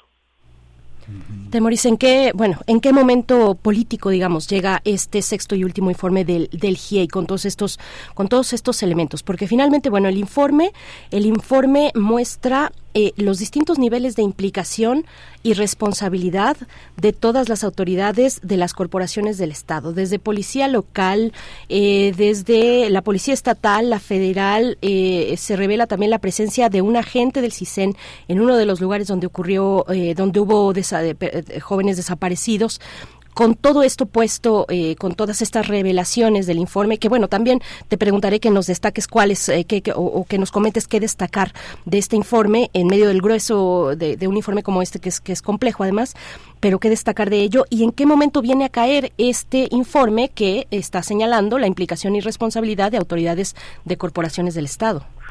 Bueno, sí, o sea, lo que lo que queda claro aquí y, lo, lo han venido dejando eh, ver eh, investigaciones periodísticas, denuncias de, organizaciones sociales y de, de víctimas y, también los seis informes del GIEI.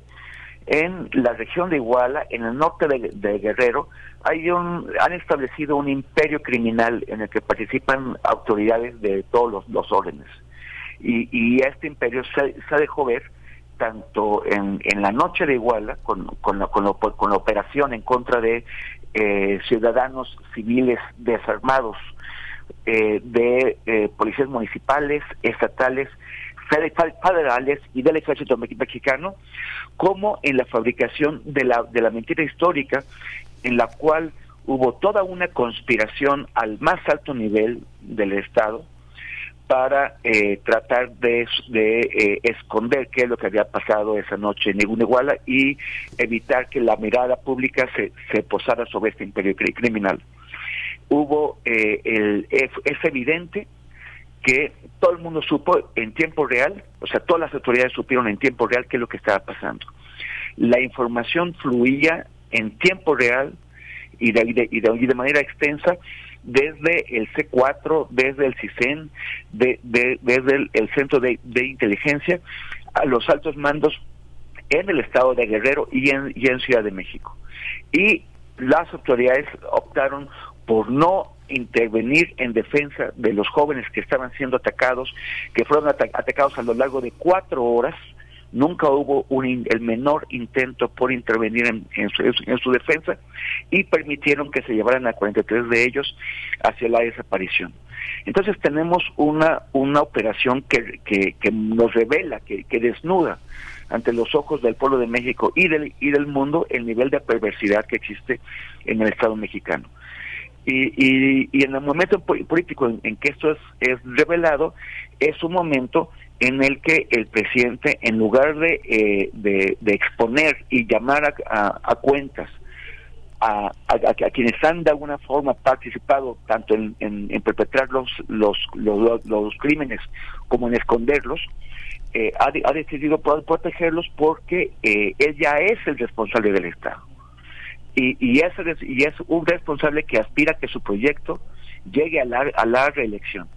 Entonces, él ha escogido entre hacer esta limpia que, que prometió y que no se ha dado, o, eh, o tratar de eh, cerrar flancos para lograr esta reelección.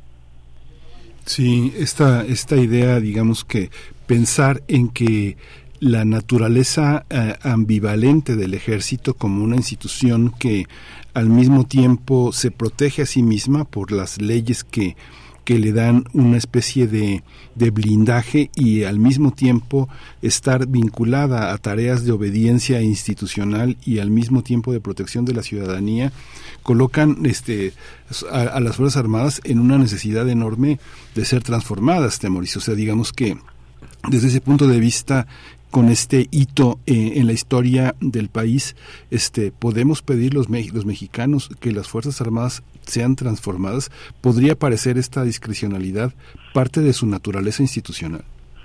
Eh, es, que esto tendría que ser, mira, el, las Fuerzas Armadas el, en, eh, se presumen, y, y eso en, esto insistió el, el, presidente, en cuál es su origen. Su origen es la Revolución Mexicana, su origen fue la destrucción del ejército de élites eh, anterior, la, del porfirismo, y la constitución de un nuevo ejército y de una de una de una marina eh, a partir del pueblo.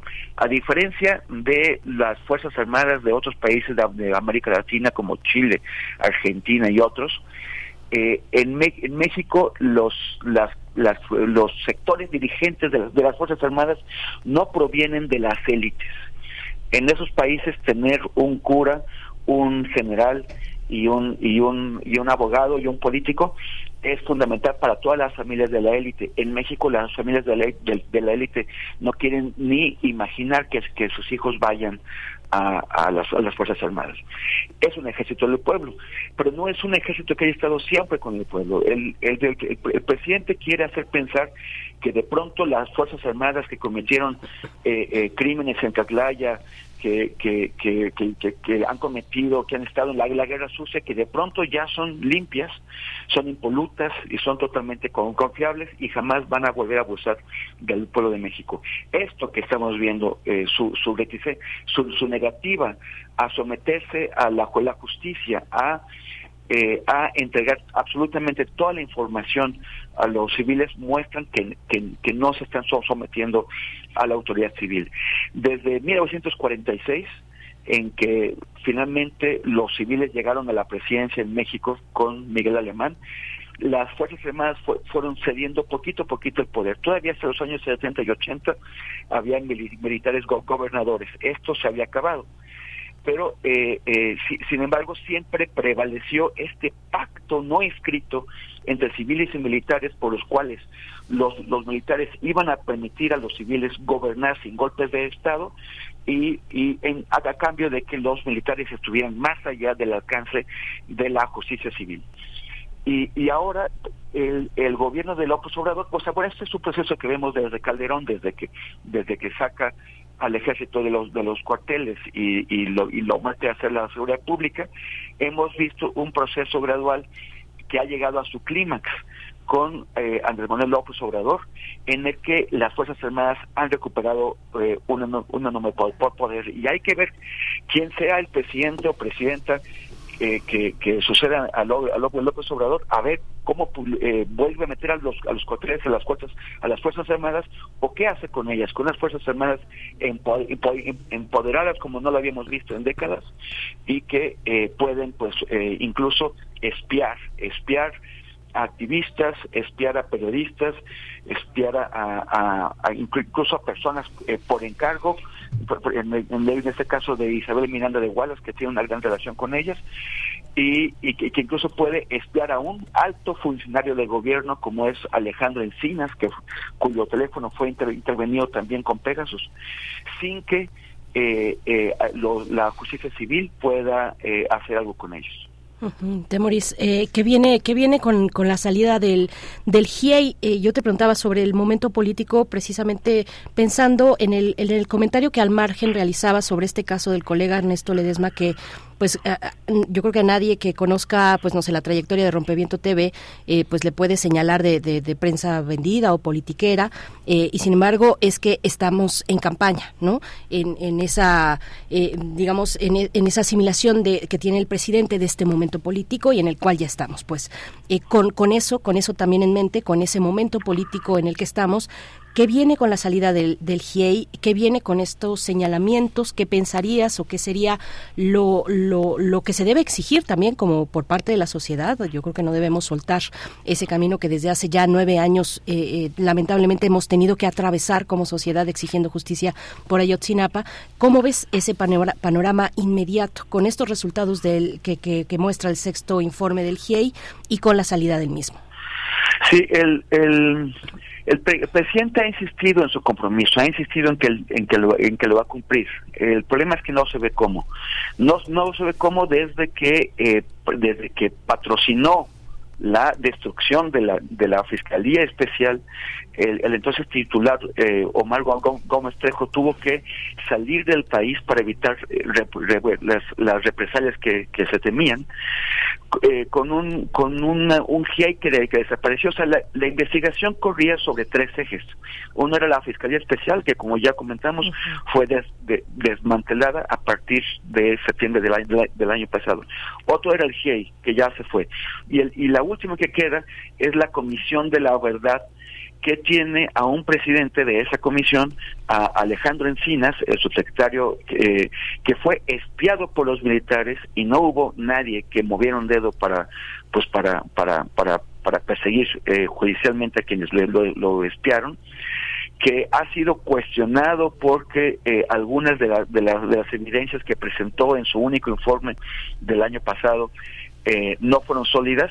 De hecho, eh, en la reunión que acaban de tener la semana pasada las madres y los padres con el presidente y con Encinas le dijeron a, Encinas que ya no querían más informes, que ya que ya la, la comisión de la verdad ya no eh, ya no tienen su confianza para emitir más más informes porque las madres y los padres han, creen que esos informes han sido más dañinos que beneficiosos para, para la causa de, de sus hijos.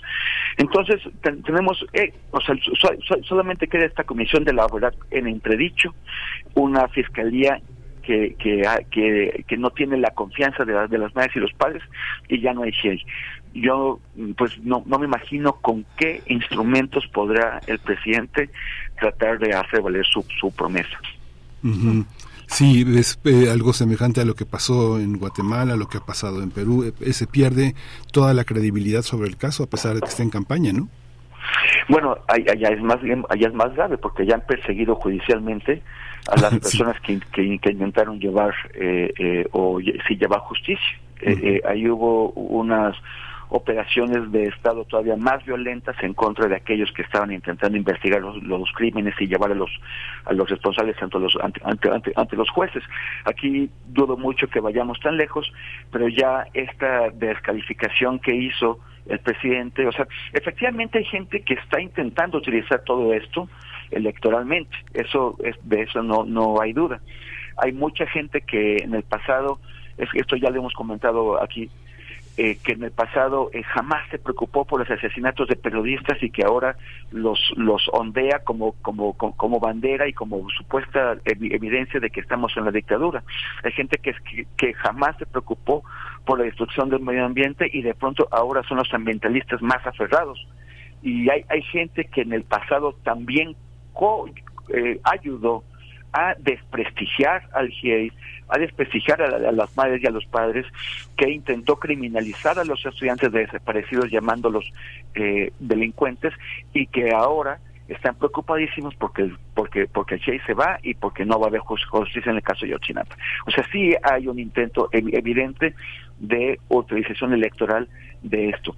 Pero pero eso es más ellos no tendrían esta munición, o sea, no no podrían intentar convertir esto en munición si se hubiera permitido el trabajo eh, eficaz y completo de las tres instituciones de, de, los, de, de, los tres brazos de los que estoy hablando, del GIEI, de la Fiscalía y de la Comisión de la Verdad. Eh, y si, si, si, no estuviera el ejército, por ejemplo, presionando muchísimo a Alejandro Encinas, el, el, ejército está eh, encima de él, y, y, no solamente espiándolo, sino que, por ejemplo, ahora que hubo cambio de secretario de Gobernación, hubo un veto claro del ejército que, del ejército que dijeron no queremos ver a Encinas ascender de, de subsecretario a secretario. Y, y, y, lo más importante, más allá de la política, o sea, politiquería es tratar de, de, de usar esto para eh, para atacar electoralmente al gobierno. Pero politiquería también es que el gobierno se justifique en, en, su no, incumplimiento de, de, sus promesas, diciendo que, que, que, los que los que los otros lo, atacan. Finalmente, la investigación de, de, de caso Yotzinapa y, eh, y la lucha por verdad y justicia para las familias de los desaparecidos se queda atrapada entre dos pinzas de politiquería, la de la oposición y la del gobierno.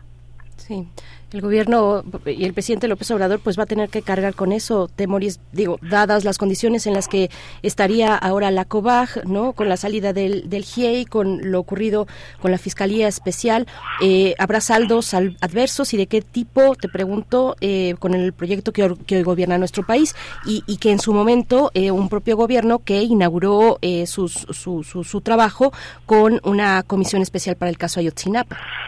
Bueno, el presidente, como sabemos, es un maestro en el control de daños. Es un es, es eh, extremadamente hábil en en, en evitar los golpes y, y, y, enviárselos al que está atrás.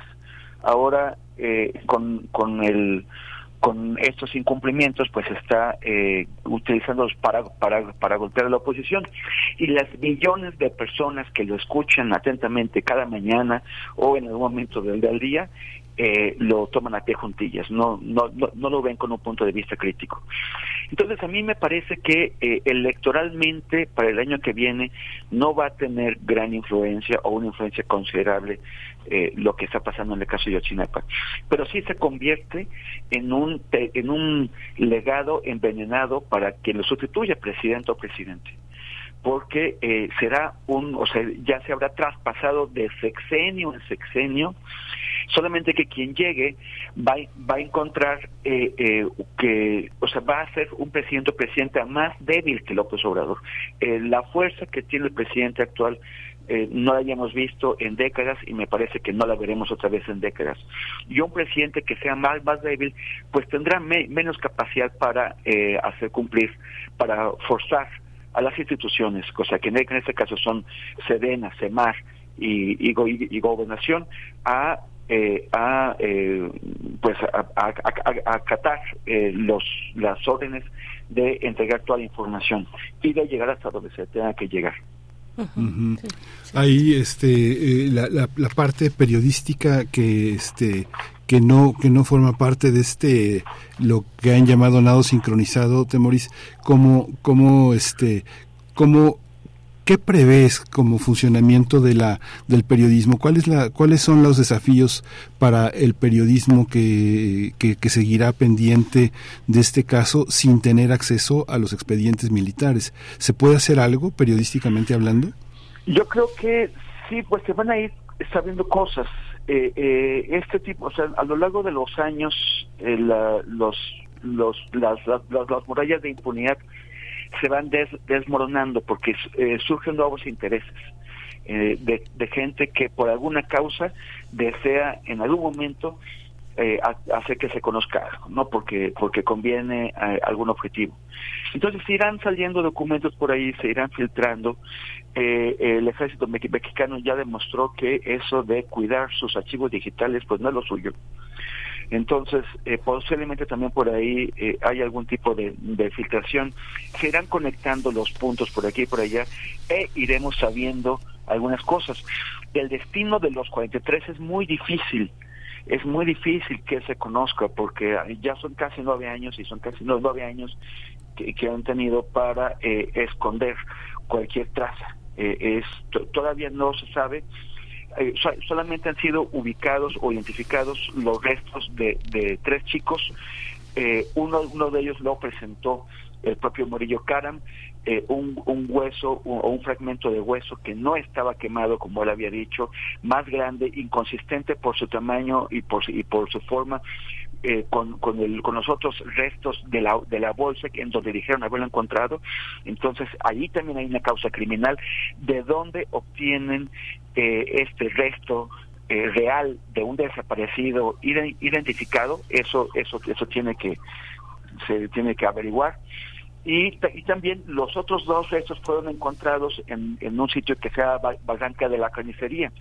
Eh, fueron eh, es un sitio con, con, muchísimos restos de todo tipo, fue muy difícil encontrarlos y la pregunta también es cómo es que llegaron ahí, porque no son más que pequeños fragmentos de la estructura ósea de esos dos, dos chicos. Entonces, eh, eh, hay, hay, o sea, fueron plantados ahí o, o, o, cómo, cómo, llegaron ahí.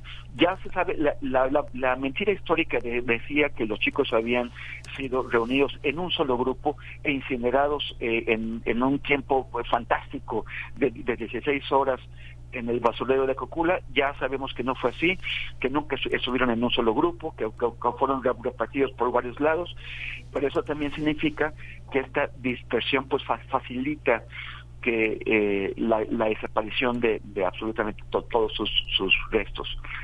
Entonces, ese- eso es muy difícil que, que se sepa, pero sí hace falta saber, por ejemplo, quién es una, una figura clave que se llama el caminante, eh, exactamente qué tipo de relación tenían, por ejemplo, las, las Fuerzas Armadas con los grupos criminales, porque ya sabemos que los estuvieron vigilando y, y dejándolos actuar sin hacer nada.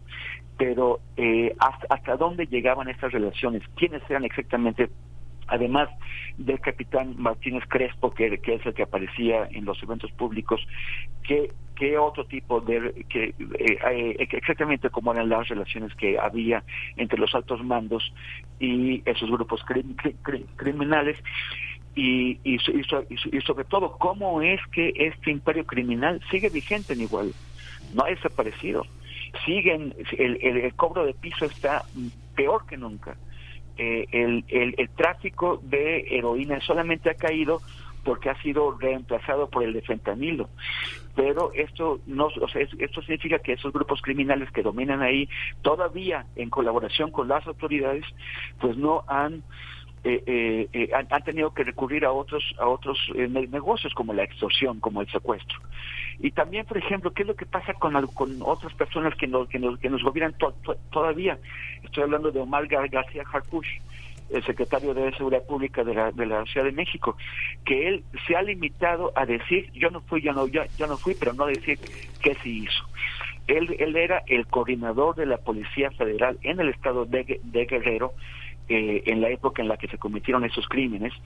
Eh, ef- efectivamente, él estaba eh, comisionado a Michoacán eh, por, la situación de las, de, las de las autodefensas, pero en el tiempo en el que él fue el jefe de la policía fe- de la, de la federal en Guerrero, la policía federal estaba totalmente en complicidad, en coordinación, en alianza con el crimen organizado. ¿Qué es lo que hizo él? ¿Qué, supo? ¿De qué se enteró? ¿Qué le dijeron? ¿Y qué dijo él? ¿Qué órdenes dio? ¿Qué, qué, qué, qué, qué intentos hizo para acabar con esta, re- con esta relación? O la, o, la dejó solamente estar y él se dedicó a navegar de muertito? ¿O fue parte de esto? Él no ha dicho nada, solamente di- di- dice, yo no fui, yo no, yo, yo, yo, yo no vi, yo no me enteré. Sí, pues Temoris Greco, pues muchísimas gracias por toda esta, por todo este panorama que nos deja, pues verdaderamente muy, muy, muy choqueados, como con este, entristecidos, eh, pero, pero comprometidos también a tratar de encontrar otras ligas y a tratar de pensar las fuerzas armadas desde otra perspectiva. Yo creo que es parte de la deuda que tendrá el próximo candidato, imaginar unas fuerzas armadas, este, no, no, este, de, de otra manera, aunque el crimen organizado realmente es verdaderamente poderoso, pero ¿será tan poderoso sin esas alianzas que todavía son tan fuertes en el país? ¿Será tan poderoso, Temoris?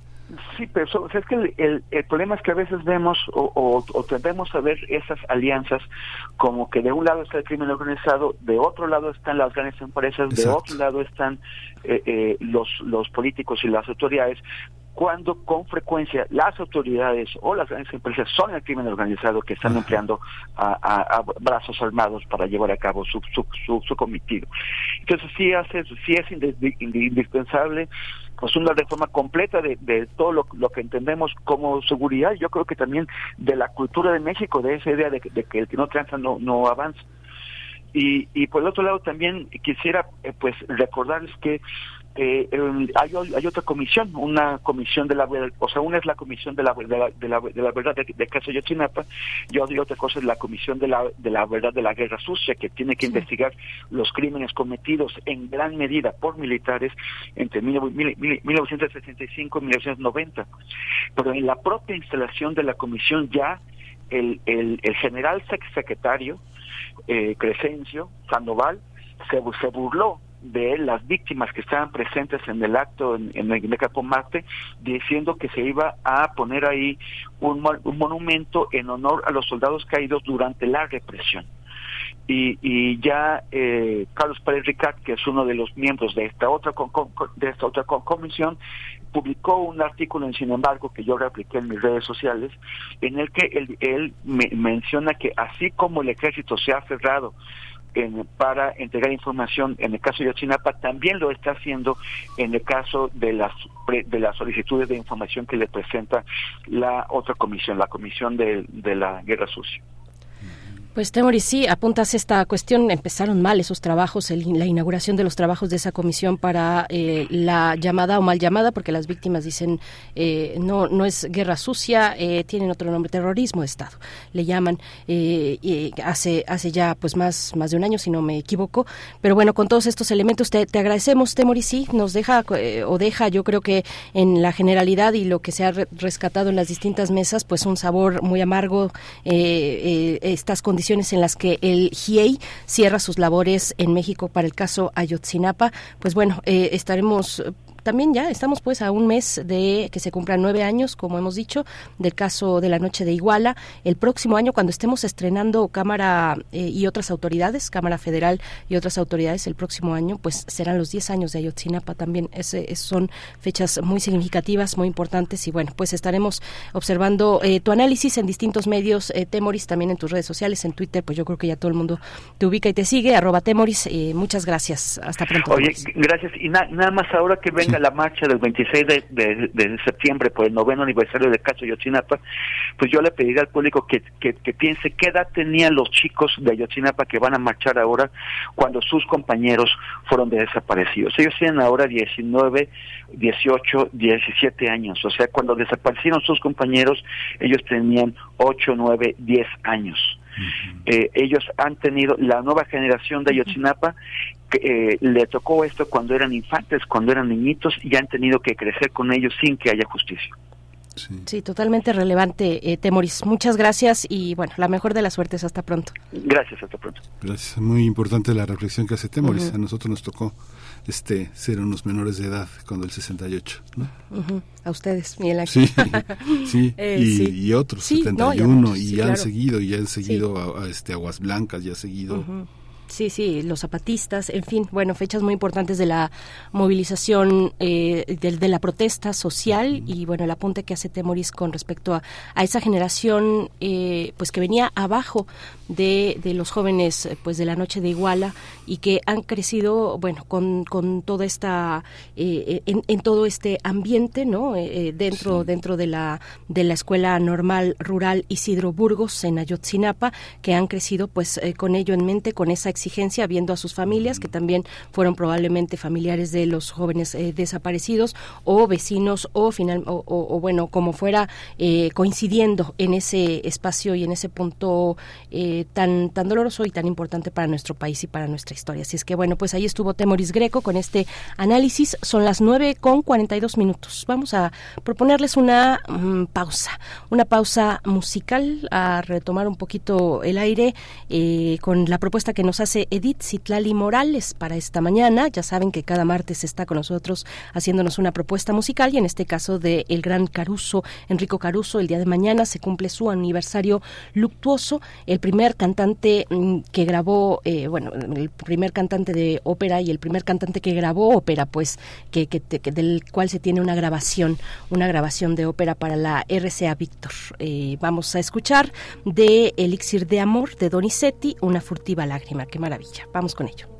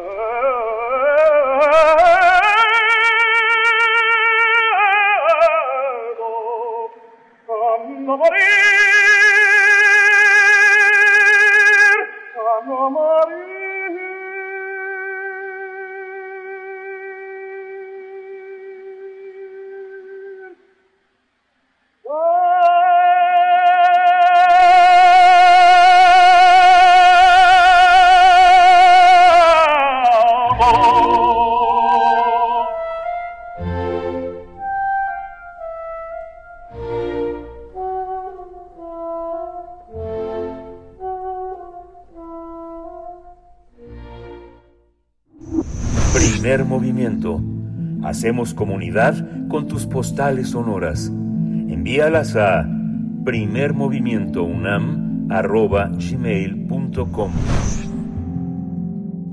9 con 58 minutos, pues estamos llegando al cierre de esta emisión de martes, primero de agosto, 9 con 58. Hace un momento me equivoqué. Disculpen ustedes porque seguro a más de uno les di eh, un buen susto. Disculpen. Estamos cerrando pues con la propuesta musical de Enrico Caruso.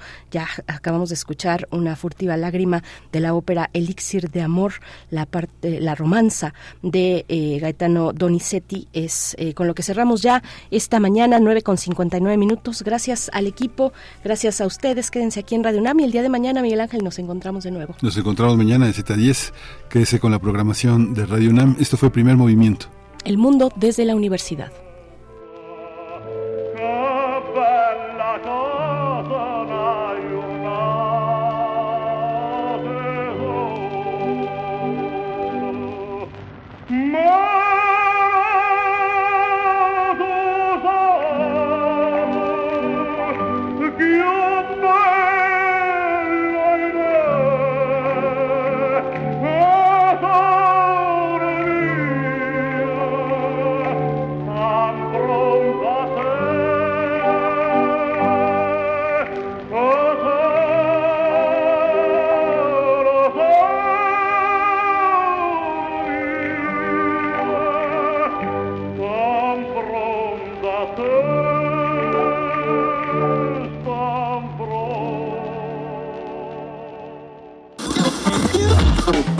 Radio UNAM presentó Primer Movimiento.